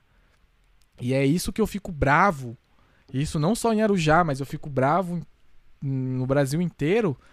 Mas é, o, o maior culpado somos nós. Porque como a barbearia ela chegou defasada depois de muito tempo no Brasil, que veio o degradê, aí ela veio crescendo, nós tínhamos a cultura de pagar o quê? 10 reais, 5 reais pra cortar um cabelo. Só que o corte de cabelo hoje, ele é muito mais elaborado do que era antes. Antes o cara gastava 10 minutos pra cortar um cabelo. Hoje em dia o cara gasta 40 minutos pra fazer um degradê. Ah, mas eu faço em 20. Você faz, pode fazer em 20. Mas você não vai dar atenção pro cliente do jeito que ele quer e nem pro corte. Porque o cara que falar pra mim que faz o corte em 20 minutos, com todos os detalhes perfeitamente, o cliente vai se agradar, o cara tá mentindo. Eu falo isso com clareza. No mínimo é 40 minutos pra fazer um degradê, 20 minutos de cada lado e mais uns 10 minutos ali pra você fazer a parte de cima. E se for mais elaborado ainda é uma hora o corte. Então você vai gastar uma hora pra fazer um baita de um trabalho por 10 reais. Você tá ferrado, cara. Tá ferradíssimo. Então você tem que valorizar a sua mão de obra. E é isso que falta muito na cidade de. Vamos falar aqui que eu estou residindo em Arujá e no resto do Brasil. É você valorizar a sua mão de obra e não defasar a mão de obra do próximo. Eu até postei um status, essa, foi ontem, que eu achei na internet do, do, do- dos, do pessoal que tá iniciando na barbearia. O cara falando que ia montar a barbearia pra colocar do lado da barbearia do cara, ia cobrar 10 reais pra poder tomar os clientes do cara pra ele. Então olha só como a, a situação, como que, que, que tá, tá loucura, velho. E não é assim que funciona, cara. Você tem que se unir. Entendeu? Ao invés de você ir lá acabar com os clientes do, do seu cliente, do, do- da sua concorrência, você, mano, você quebra toda, todo o vínculo que você teria de amizade com esse outro barbeiro. Então, e é uma coisa muito louca que você está falando, porque você, você citou, tanto agora em live como em off, o lance da união, Sim. né? Do segmento. Eu vou no banheiro rapidinho. O Dá lá. lance da união. É, a gente vê muito, por exemplo, você montou a barbearia, aí tem um outro, foi e montou uma barbearia. O cara que montou a barbearia, ele foi conseguir um cerol da vida. Sim. Ele conseguiu um cara do funk, enfim, alguém muito famoso. Ele até pensou em te chamar pra falar, pô, mano, o cara também corta pra gente famosa, eu quero cortar pra gente famosa, então eu vou bater um papo com o Rodrigo. Só que antes disso aconteceu dele cortar um, um famoso, cortar um, um cabelo de um cara famoso. O que, que ele pensou? Estourei. Aí ele te esnoba. Sim. Eu estourei. Exatamente. Estourei, dane-se. Só que a gente esquece que o mundo sempre gira. Gira. E, Oxe. e se não tiver união no meio, seja qual segmento for, esquece. E Sim. uma vez que você vira as costas, é difícil de você retomar uma confiança, porque o povo vai pensar: você tá me dando, você tá vindo falar comigo por quê? Uhum. Agora. Exatamente. Entendeu? Por que, que você tá vindo agora? Você viu que talvez não é do jeito que você pensa? Como você falou. Quem tem, tem uma hierarquia. Tem gente que tem mais experiência. Sim. Entendeu? Então, assim, a gente sabia onde ia dar. Meu, beleza, você cortou o cara lá famoso, mas você vai precisar de tox. Sim. Oxi. Você entendeu? Isso acontece muito em todos os meios. A gente vê muito isso acontecer. Já aconteceu com a gente, enfim, acontece muito, muito mesmo. E como que você lidar com isso? Aconteceu isso com você? Já você vi- viveu isso? Você vive alguma crítica aí do meio? Como que é? Então, é, vamos lá. Eu até conversei no off aqui, né? No, no princípio da conversa, que era essa questão da união. Verdade. Porque assim, eu vejo que o público da barbearia, vamos falar de Arujá, que é onde eu resido, é onde eu estou e eu sei falar com, com, com base, né? É, aqui nós somos muito desunidos. Mas isso é tanto do cara que tá começando, quanto do cara que tá, tá mais à frente também. Entendeu? Isso é de todos os lados. Não é só do cara. Eu não vou pegar eu falar assim que eu tenho sete anos de experiência e vou esnobar o cara que tem dois e culpar ele. Falar ele tá, ele é o culpado. Não. O culpado também é o cara que tem 15, 20 anos que tá lá atrás. É, mas isso é, é, é uma questão de cultura. Porque quando nós vamos pra escola de cabeleireiro, ou de barbearia agora, né, que tem as escolas, eh, nós somos instruídos. Eu não instruí ninguém assim. Eu instruí ao contrário. Porque eu, via, eu tive essa visão. Mas qual que é a, a, o- a situação que acontece? Eu dou aula pro cara, tô lá, o cara fez um curso comigo de cinco meses lá, não sabia cortar. Passou cinco meses, o cara aprendeu a cortar um pouco, né? Ele já consegue trabalhar sozinho. Aí o que que ele faz? Que ele tá começando. Eu falo isso porque eu fui assim. E isso, grande maioria é também. O cara, ele é instruído pela escola a cobrar cinco reais, quatro reais, oito reais pra cortar o cabelo. Então, peraí. Eu saí da escola, eu, Rodrigo, saí da escola hoje. Vou abrir um salão e vou cobrar quatro reais. Você, Juliana, tá três anos, cobra 20. Dedé, tá há 10 anos, cobra 50. Aí eu chego, vou querer roubar os seus clientes. Eu vou lá colocar um corte abaixo do seu. Porque eu acho que cobrando menos, eu vou roubar o seu cliente. Mas é aí que, que, que, Que se engana, que se né? engana. Que não é assim que funciona, cara. A barbearia não é o. A grande maioria não é o valor do corte. É a, é a qualidade do corte e o atendimento que você pode dar pro cara. E a diferença de um cara que tá há bastante tempo pra um cara que tá há menos tempo é que o cara que tá há muito tempo ele tem uma bagagem e ele tem um material, porque isso faz muita diferença na barbearia, muito além do cara que tá começando. Entendeu?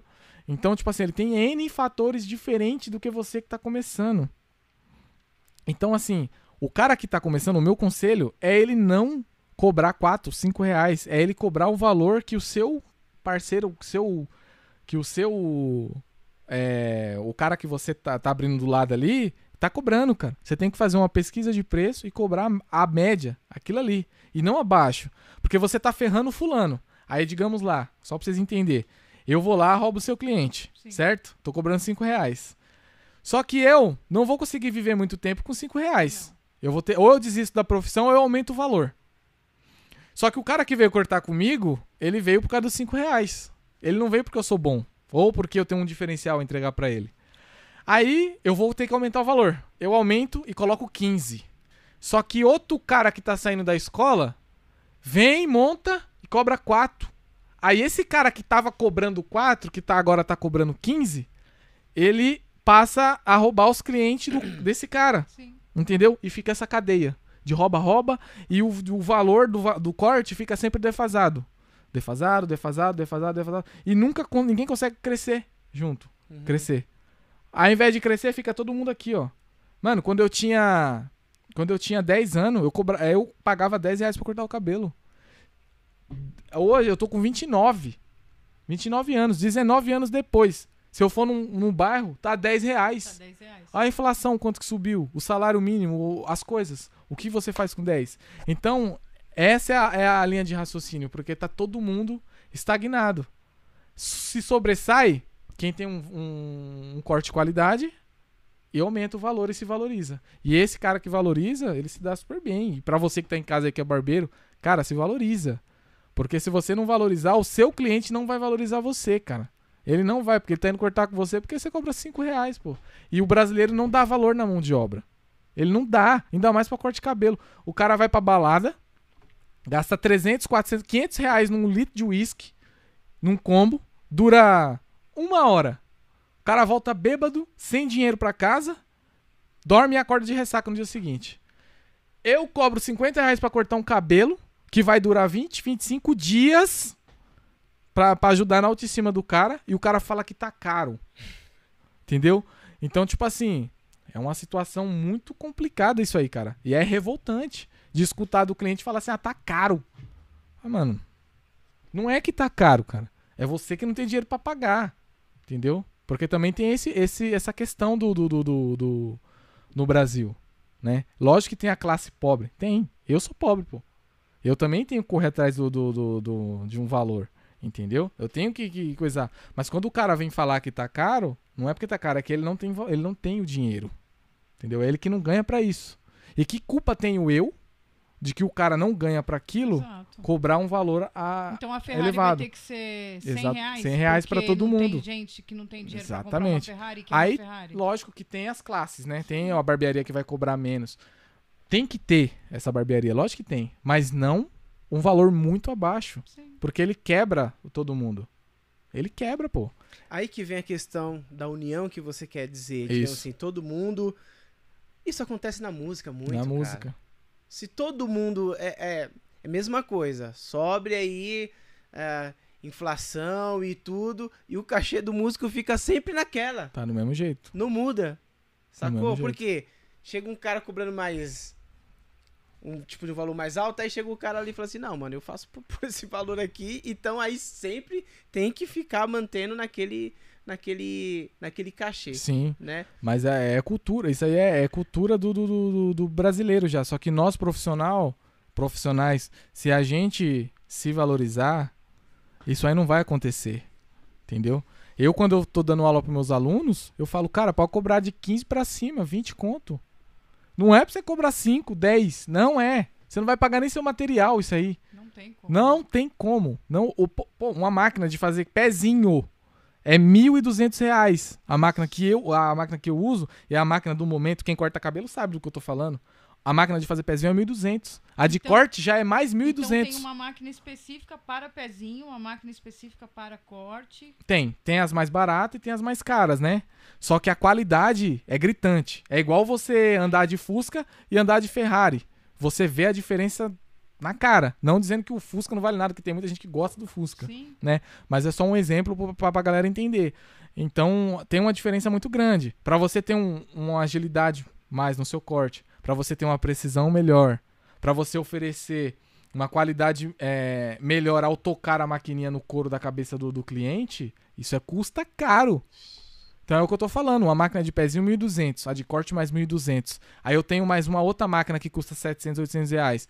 Aí já vai pra quase 4 mil reais, cara. Até mesmo Secador mil reais. de tudo isso. Secador mil reais. Uma lâmina é 400 conto, pô, 300 reais. Quando a máquina caiu, quebrou. Aí o cliente pega e fala assim: Posso usar aqui rapidinho? Pra passar aqui? Mano, quando o cara Nossa, fala isso, meu coração dói. Mas eu já logo falo: Você vai pegar, se você cair, se sair cair, é 1.200 reais, cara. Você vai ter que me pagar. Então eu já dou logo um aviso. Exato. Entendeu? Porque é caro. Então, pra você se manter na barbearia hoje em dia, é cara.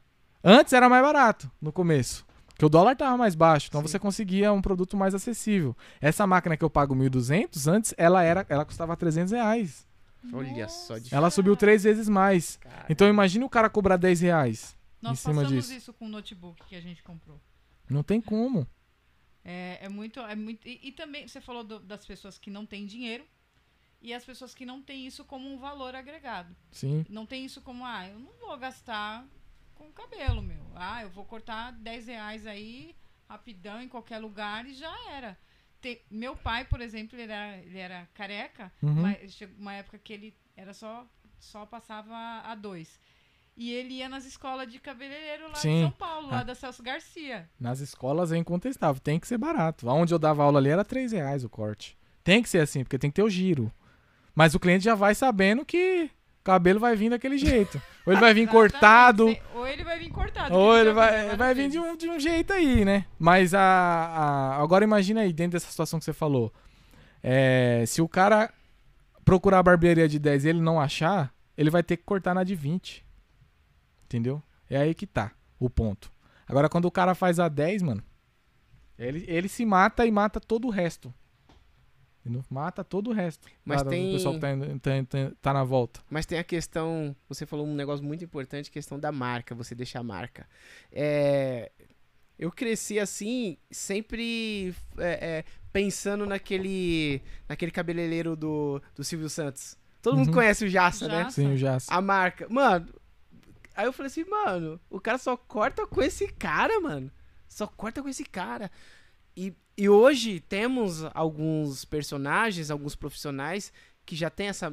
Você já pegou. Já uma marca que, o, que a galera, tipo, do Free Fire só, só corta com você. Uhum. Você é um. É o novo Jaça, tipo. Do Free Fire. É, mano, é Sim. isso, né? Não, mas Essa é a marca, né, cara? Exatamente, é a marca. Mas isso aí pode abranger mais ainda. Pode ir mais além, né? Porque a qualquer momento pode chegar uma mensagem do meu celular de um ator. Pode Sim. crer. Entendeu? Pode crer. Os caras têm amizade com um jogador de futebol, Neymar. Entendeu? Digamos que o Neymar vem para o já e tá com cabelo grande. Quem que o cara vai. Quem que vai indicar? que ele vai indicar? Entendeu? Então eu tô a propício a crescer cada vez mais, né? Pode eu só não crer. posso vacilar. Uhum. Não pode se vacilar, né? Mas a marca é importantíssima, cara. É importantíssima mesmo. É que você já foi pro lado é, total, o lado correto da- do negócio, né? E, Sim. e- e você se renegou, né? Fez aquela renúncia de tirar clientes que foram só por dinheiro. Isso é, isso é muito importante para quem tá ouvindo aí.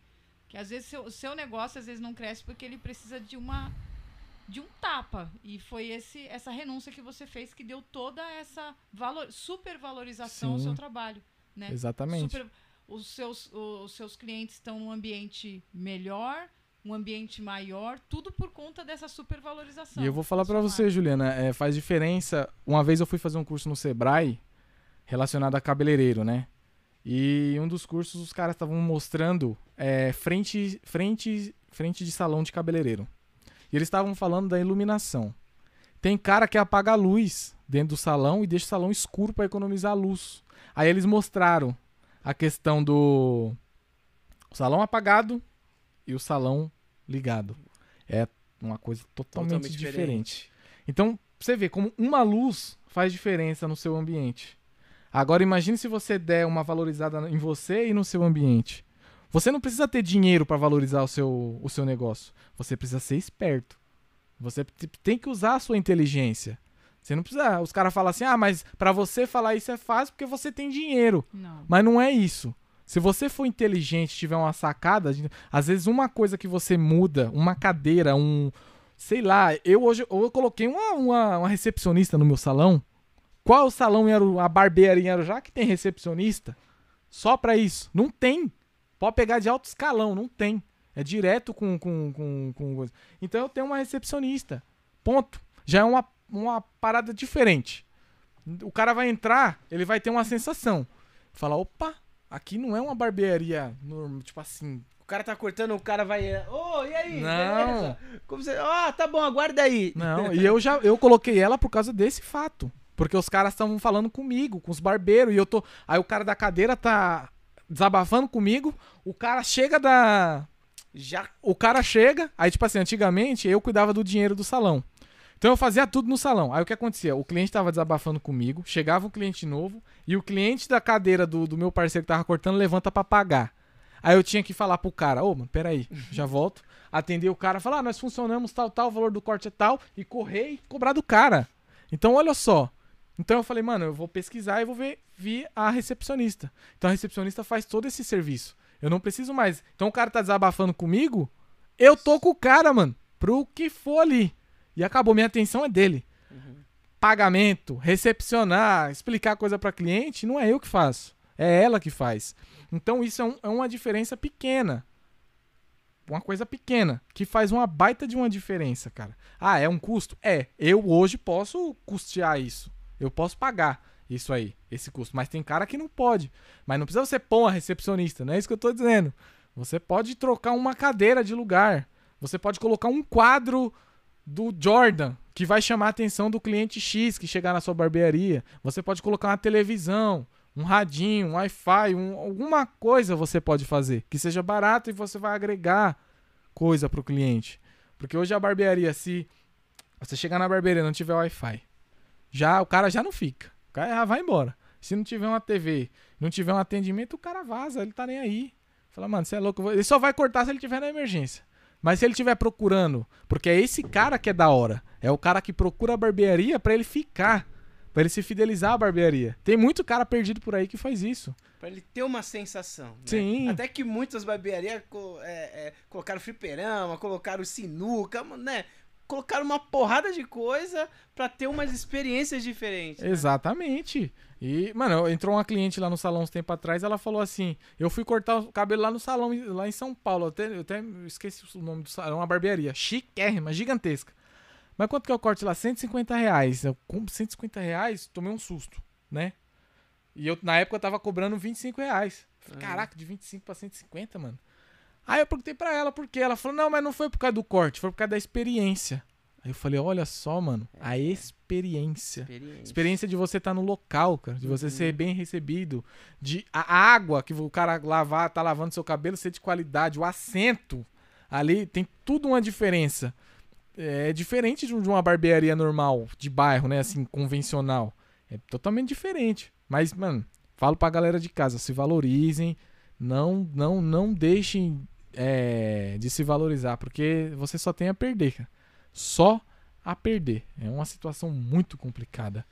Cara, o bate-papo tá muito da hora. É, Rodrigo, você tem muita acabar. coisa ainda pra contar. E a live tá ficando bastante longa, né? E vai ter que ter a segunda vez. Você vai ter que voltar. né? Vai ter que voltar, cara. Vamos porque que tem muita coisa aí pra gente contar, é né? porque eu pulei uma etapa gigantesca. É. Tinha muita coisa. Tem muita coisa, tem muita coisa. Tinha muita Galera, vocês estão gostando demais aí, eu tô vendo aí as mensagens. Obrigado. E deixa eu ver aqui, alguém mandou uma mensagem aqui. Você, conhe- você conhece o, o Ivan? coisa. Conheço, pô. Você Será é que ele mandou louco. uma mensagem pra você? Deixa eu ver. Deixa eu ver se é pra você. Deixa eu ver se é pra mim ou pra você. Ah, tá. Não é pra você, não. Não é pra tu, não. Pensei que era dos cavalos. É dos cavalos, né? Galera tá muito afim de ver esses cavalos. Cara, mano, eu vejo assim que é. Tudo. Tudo não foi sorte, cara. Não, Você Por se acaso, preparou, cara. Você se preparou, você é um cara sim. que se preparou pra isso, que tudo que tá acontecendo com você, eu vejo assim que que foi tempo de estudo, tempo de pesquisa, errar, acertar, até chegar tipo nesse modelo que você tem hoje, tipo de barbearia, né, cara? Sim. E fico muito feliz pelo, por, por seu crescimento, cara. E você vai muito longe, cara. Vai muito longe. A Amém. gente vai estar aqui torcendo por você ainda mais. E, cara. E eu sempre faço uma última pergunta. Vamos lá. Qual é a mensagem que você deixa registrado? Fora várias mensagens que você deixou registrado apontando aqui pra galera. Qual que é a, a, a mensagem assim que você deixa registrado pra galera que tá assistindo agora, que também vai assistir depois?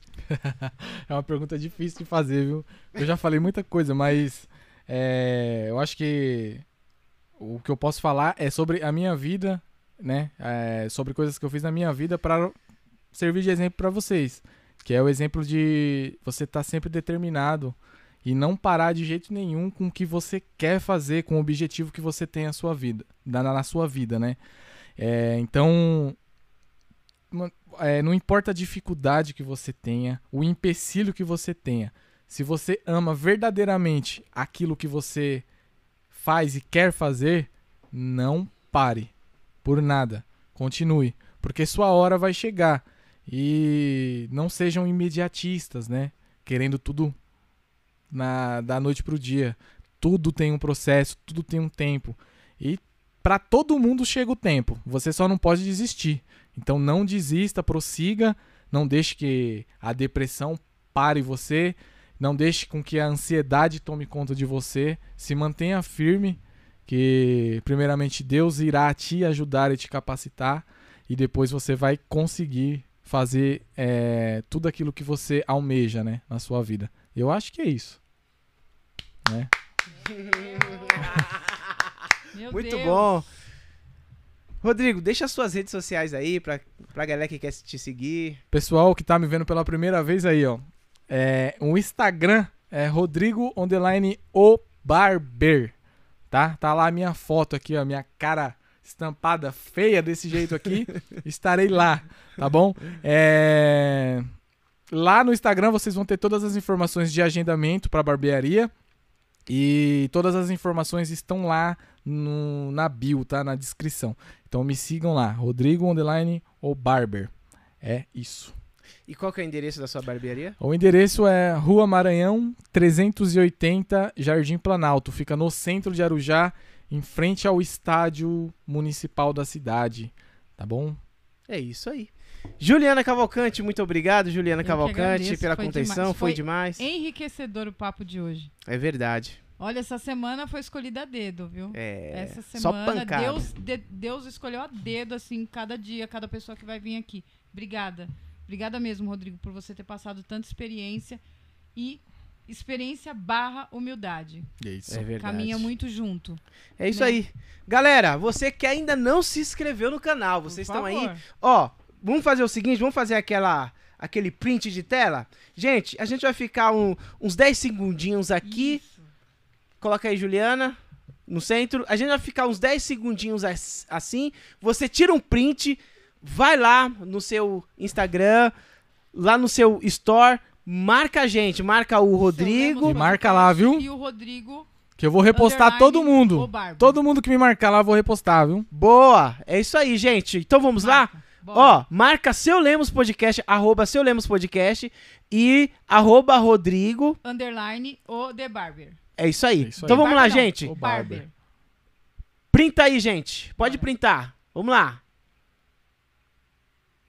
E coloca lá nos seus stories. Vamos Vai dar essa moral aí, aí, gente.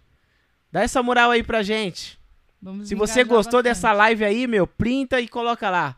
Só pra, pra dar um, um gás aí nos nossos trabalhos. Beleza? Foi. Valeu, gente. Deus abençoe. Se inscreva no canal. Deixa o joinha e compartilha aí com seus amigos aí. Beleza? Tamo junto. É nóis. Amanhã Obrigado, Rodrigo. novo Obrigado vocês 20 pela oportunidade. Obrigado, mano. Deus abençoe, Valeu, mano. Rodrigo. Valeu.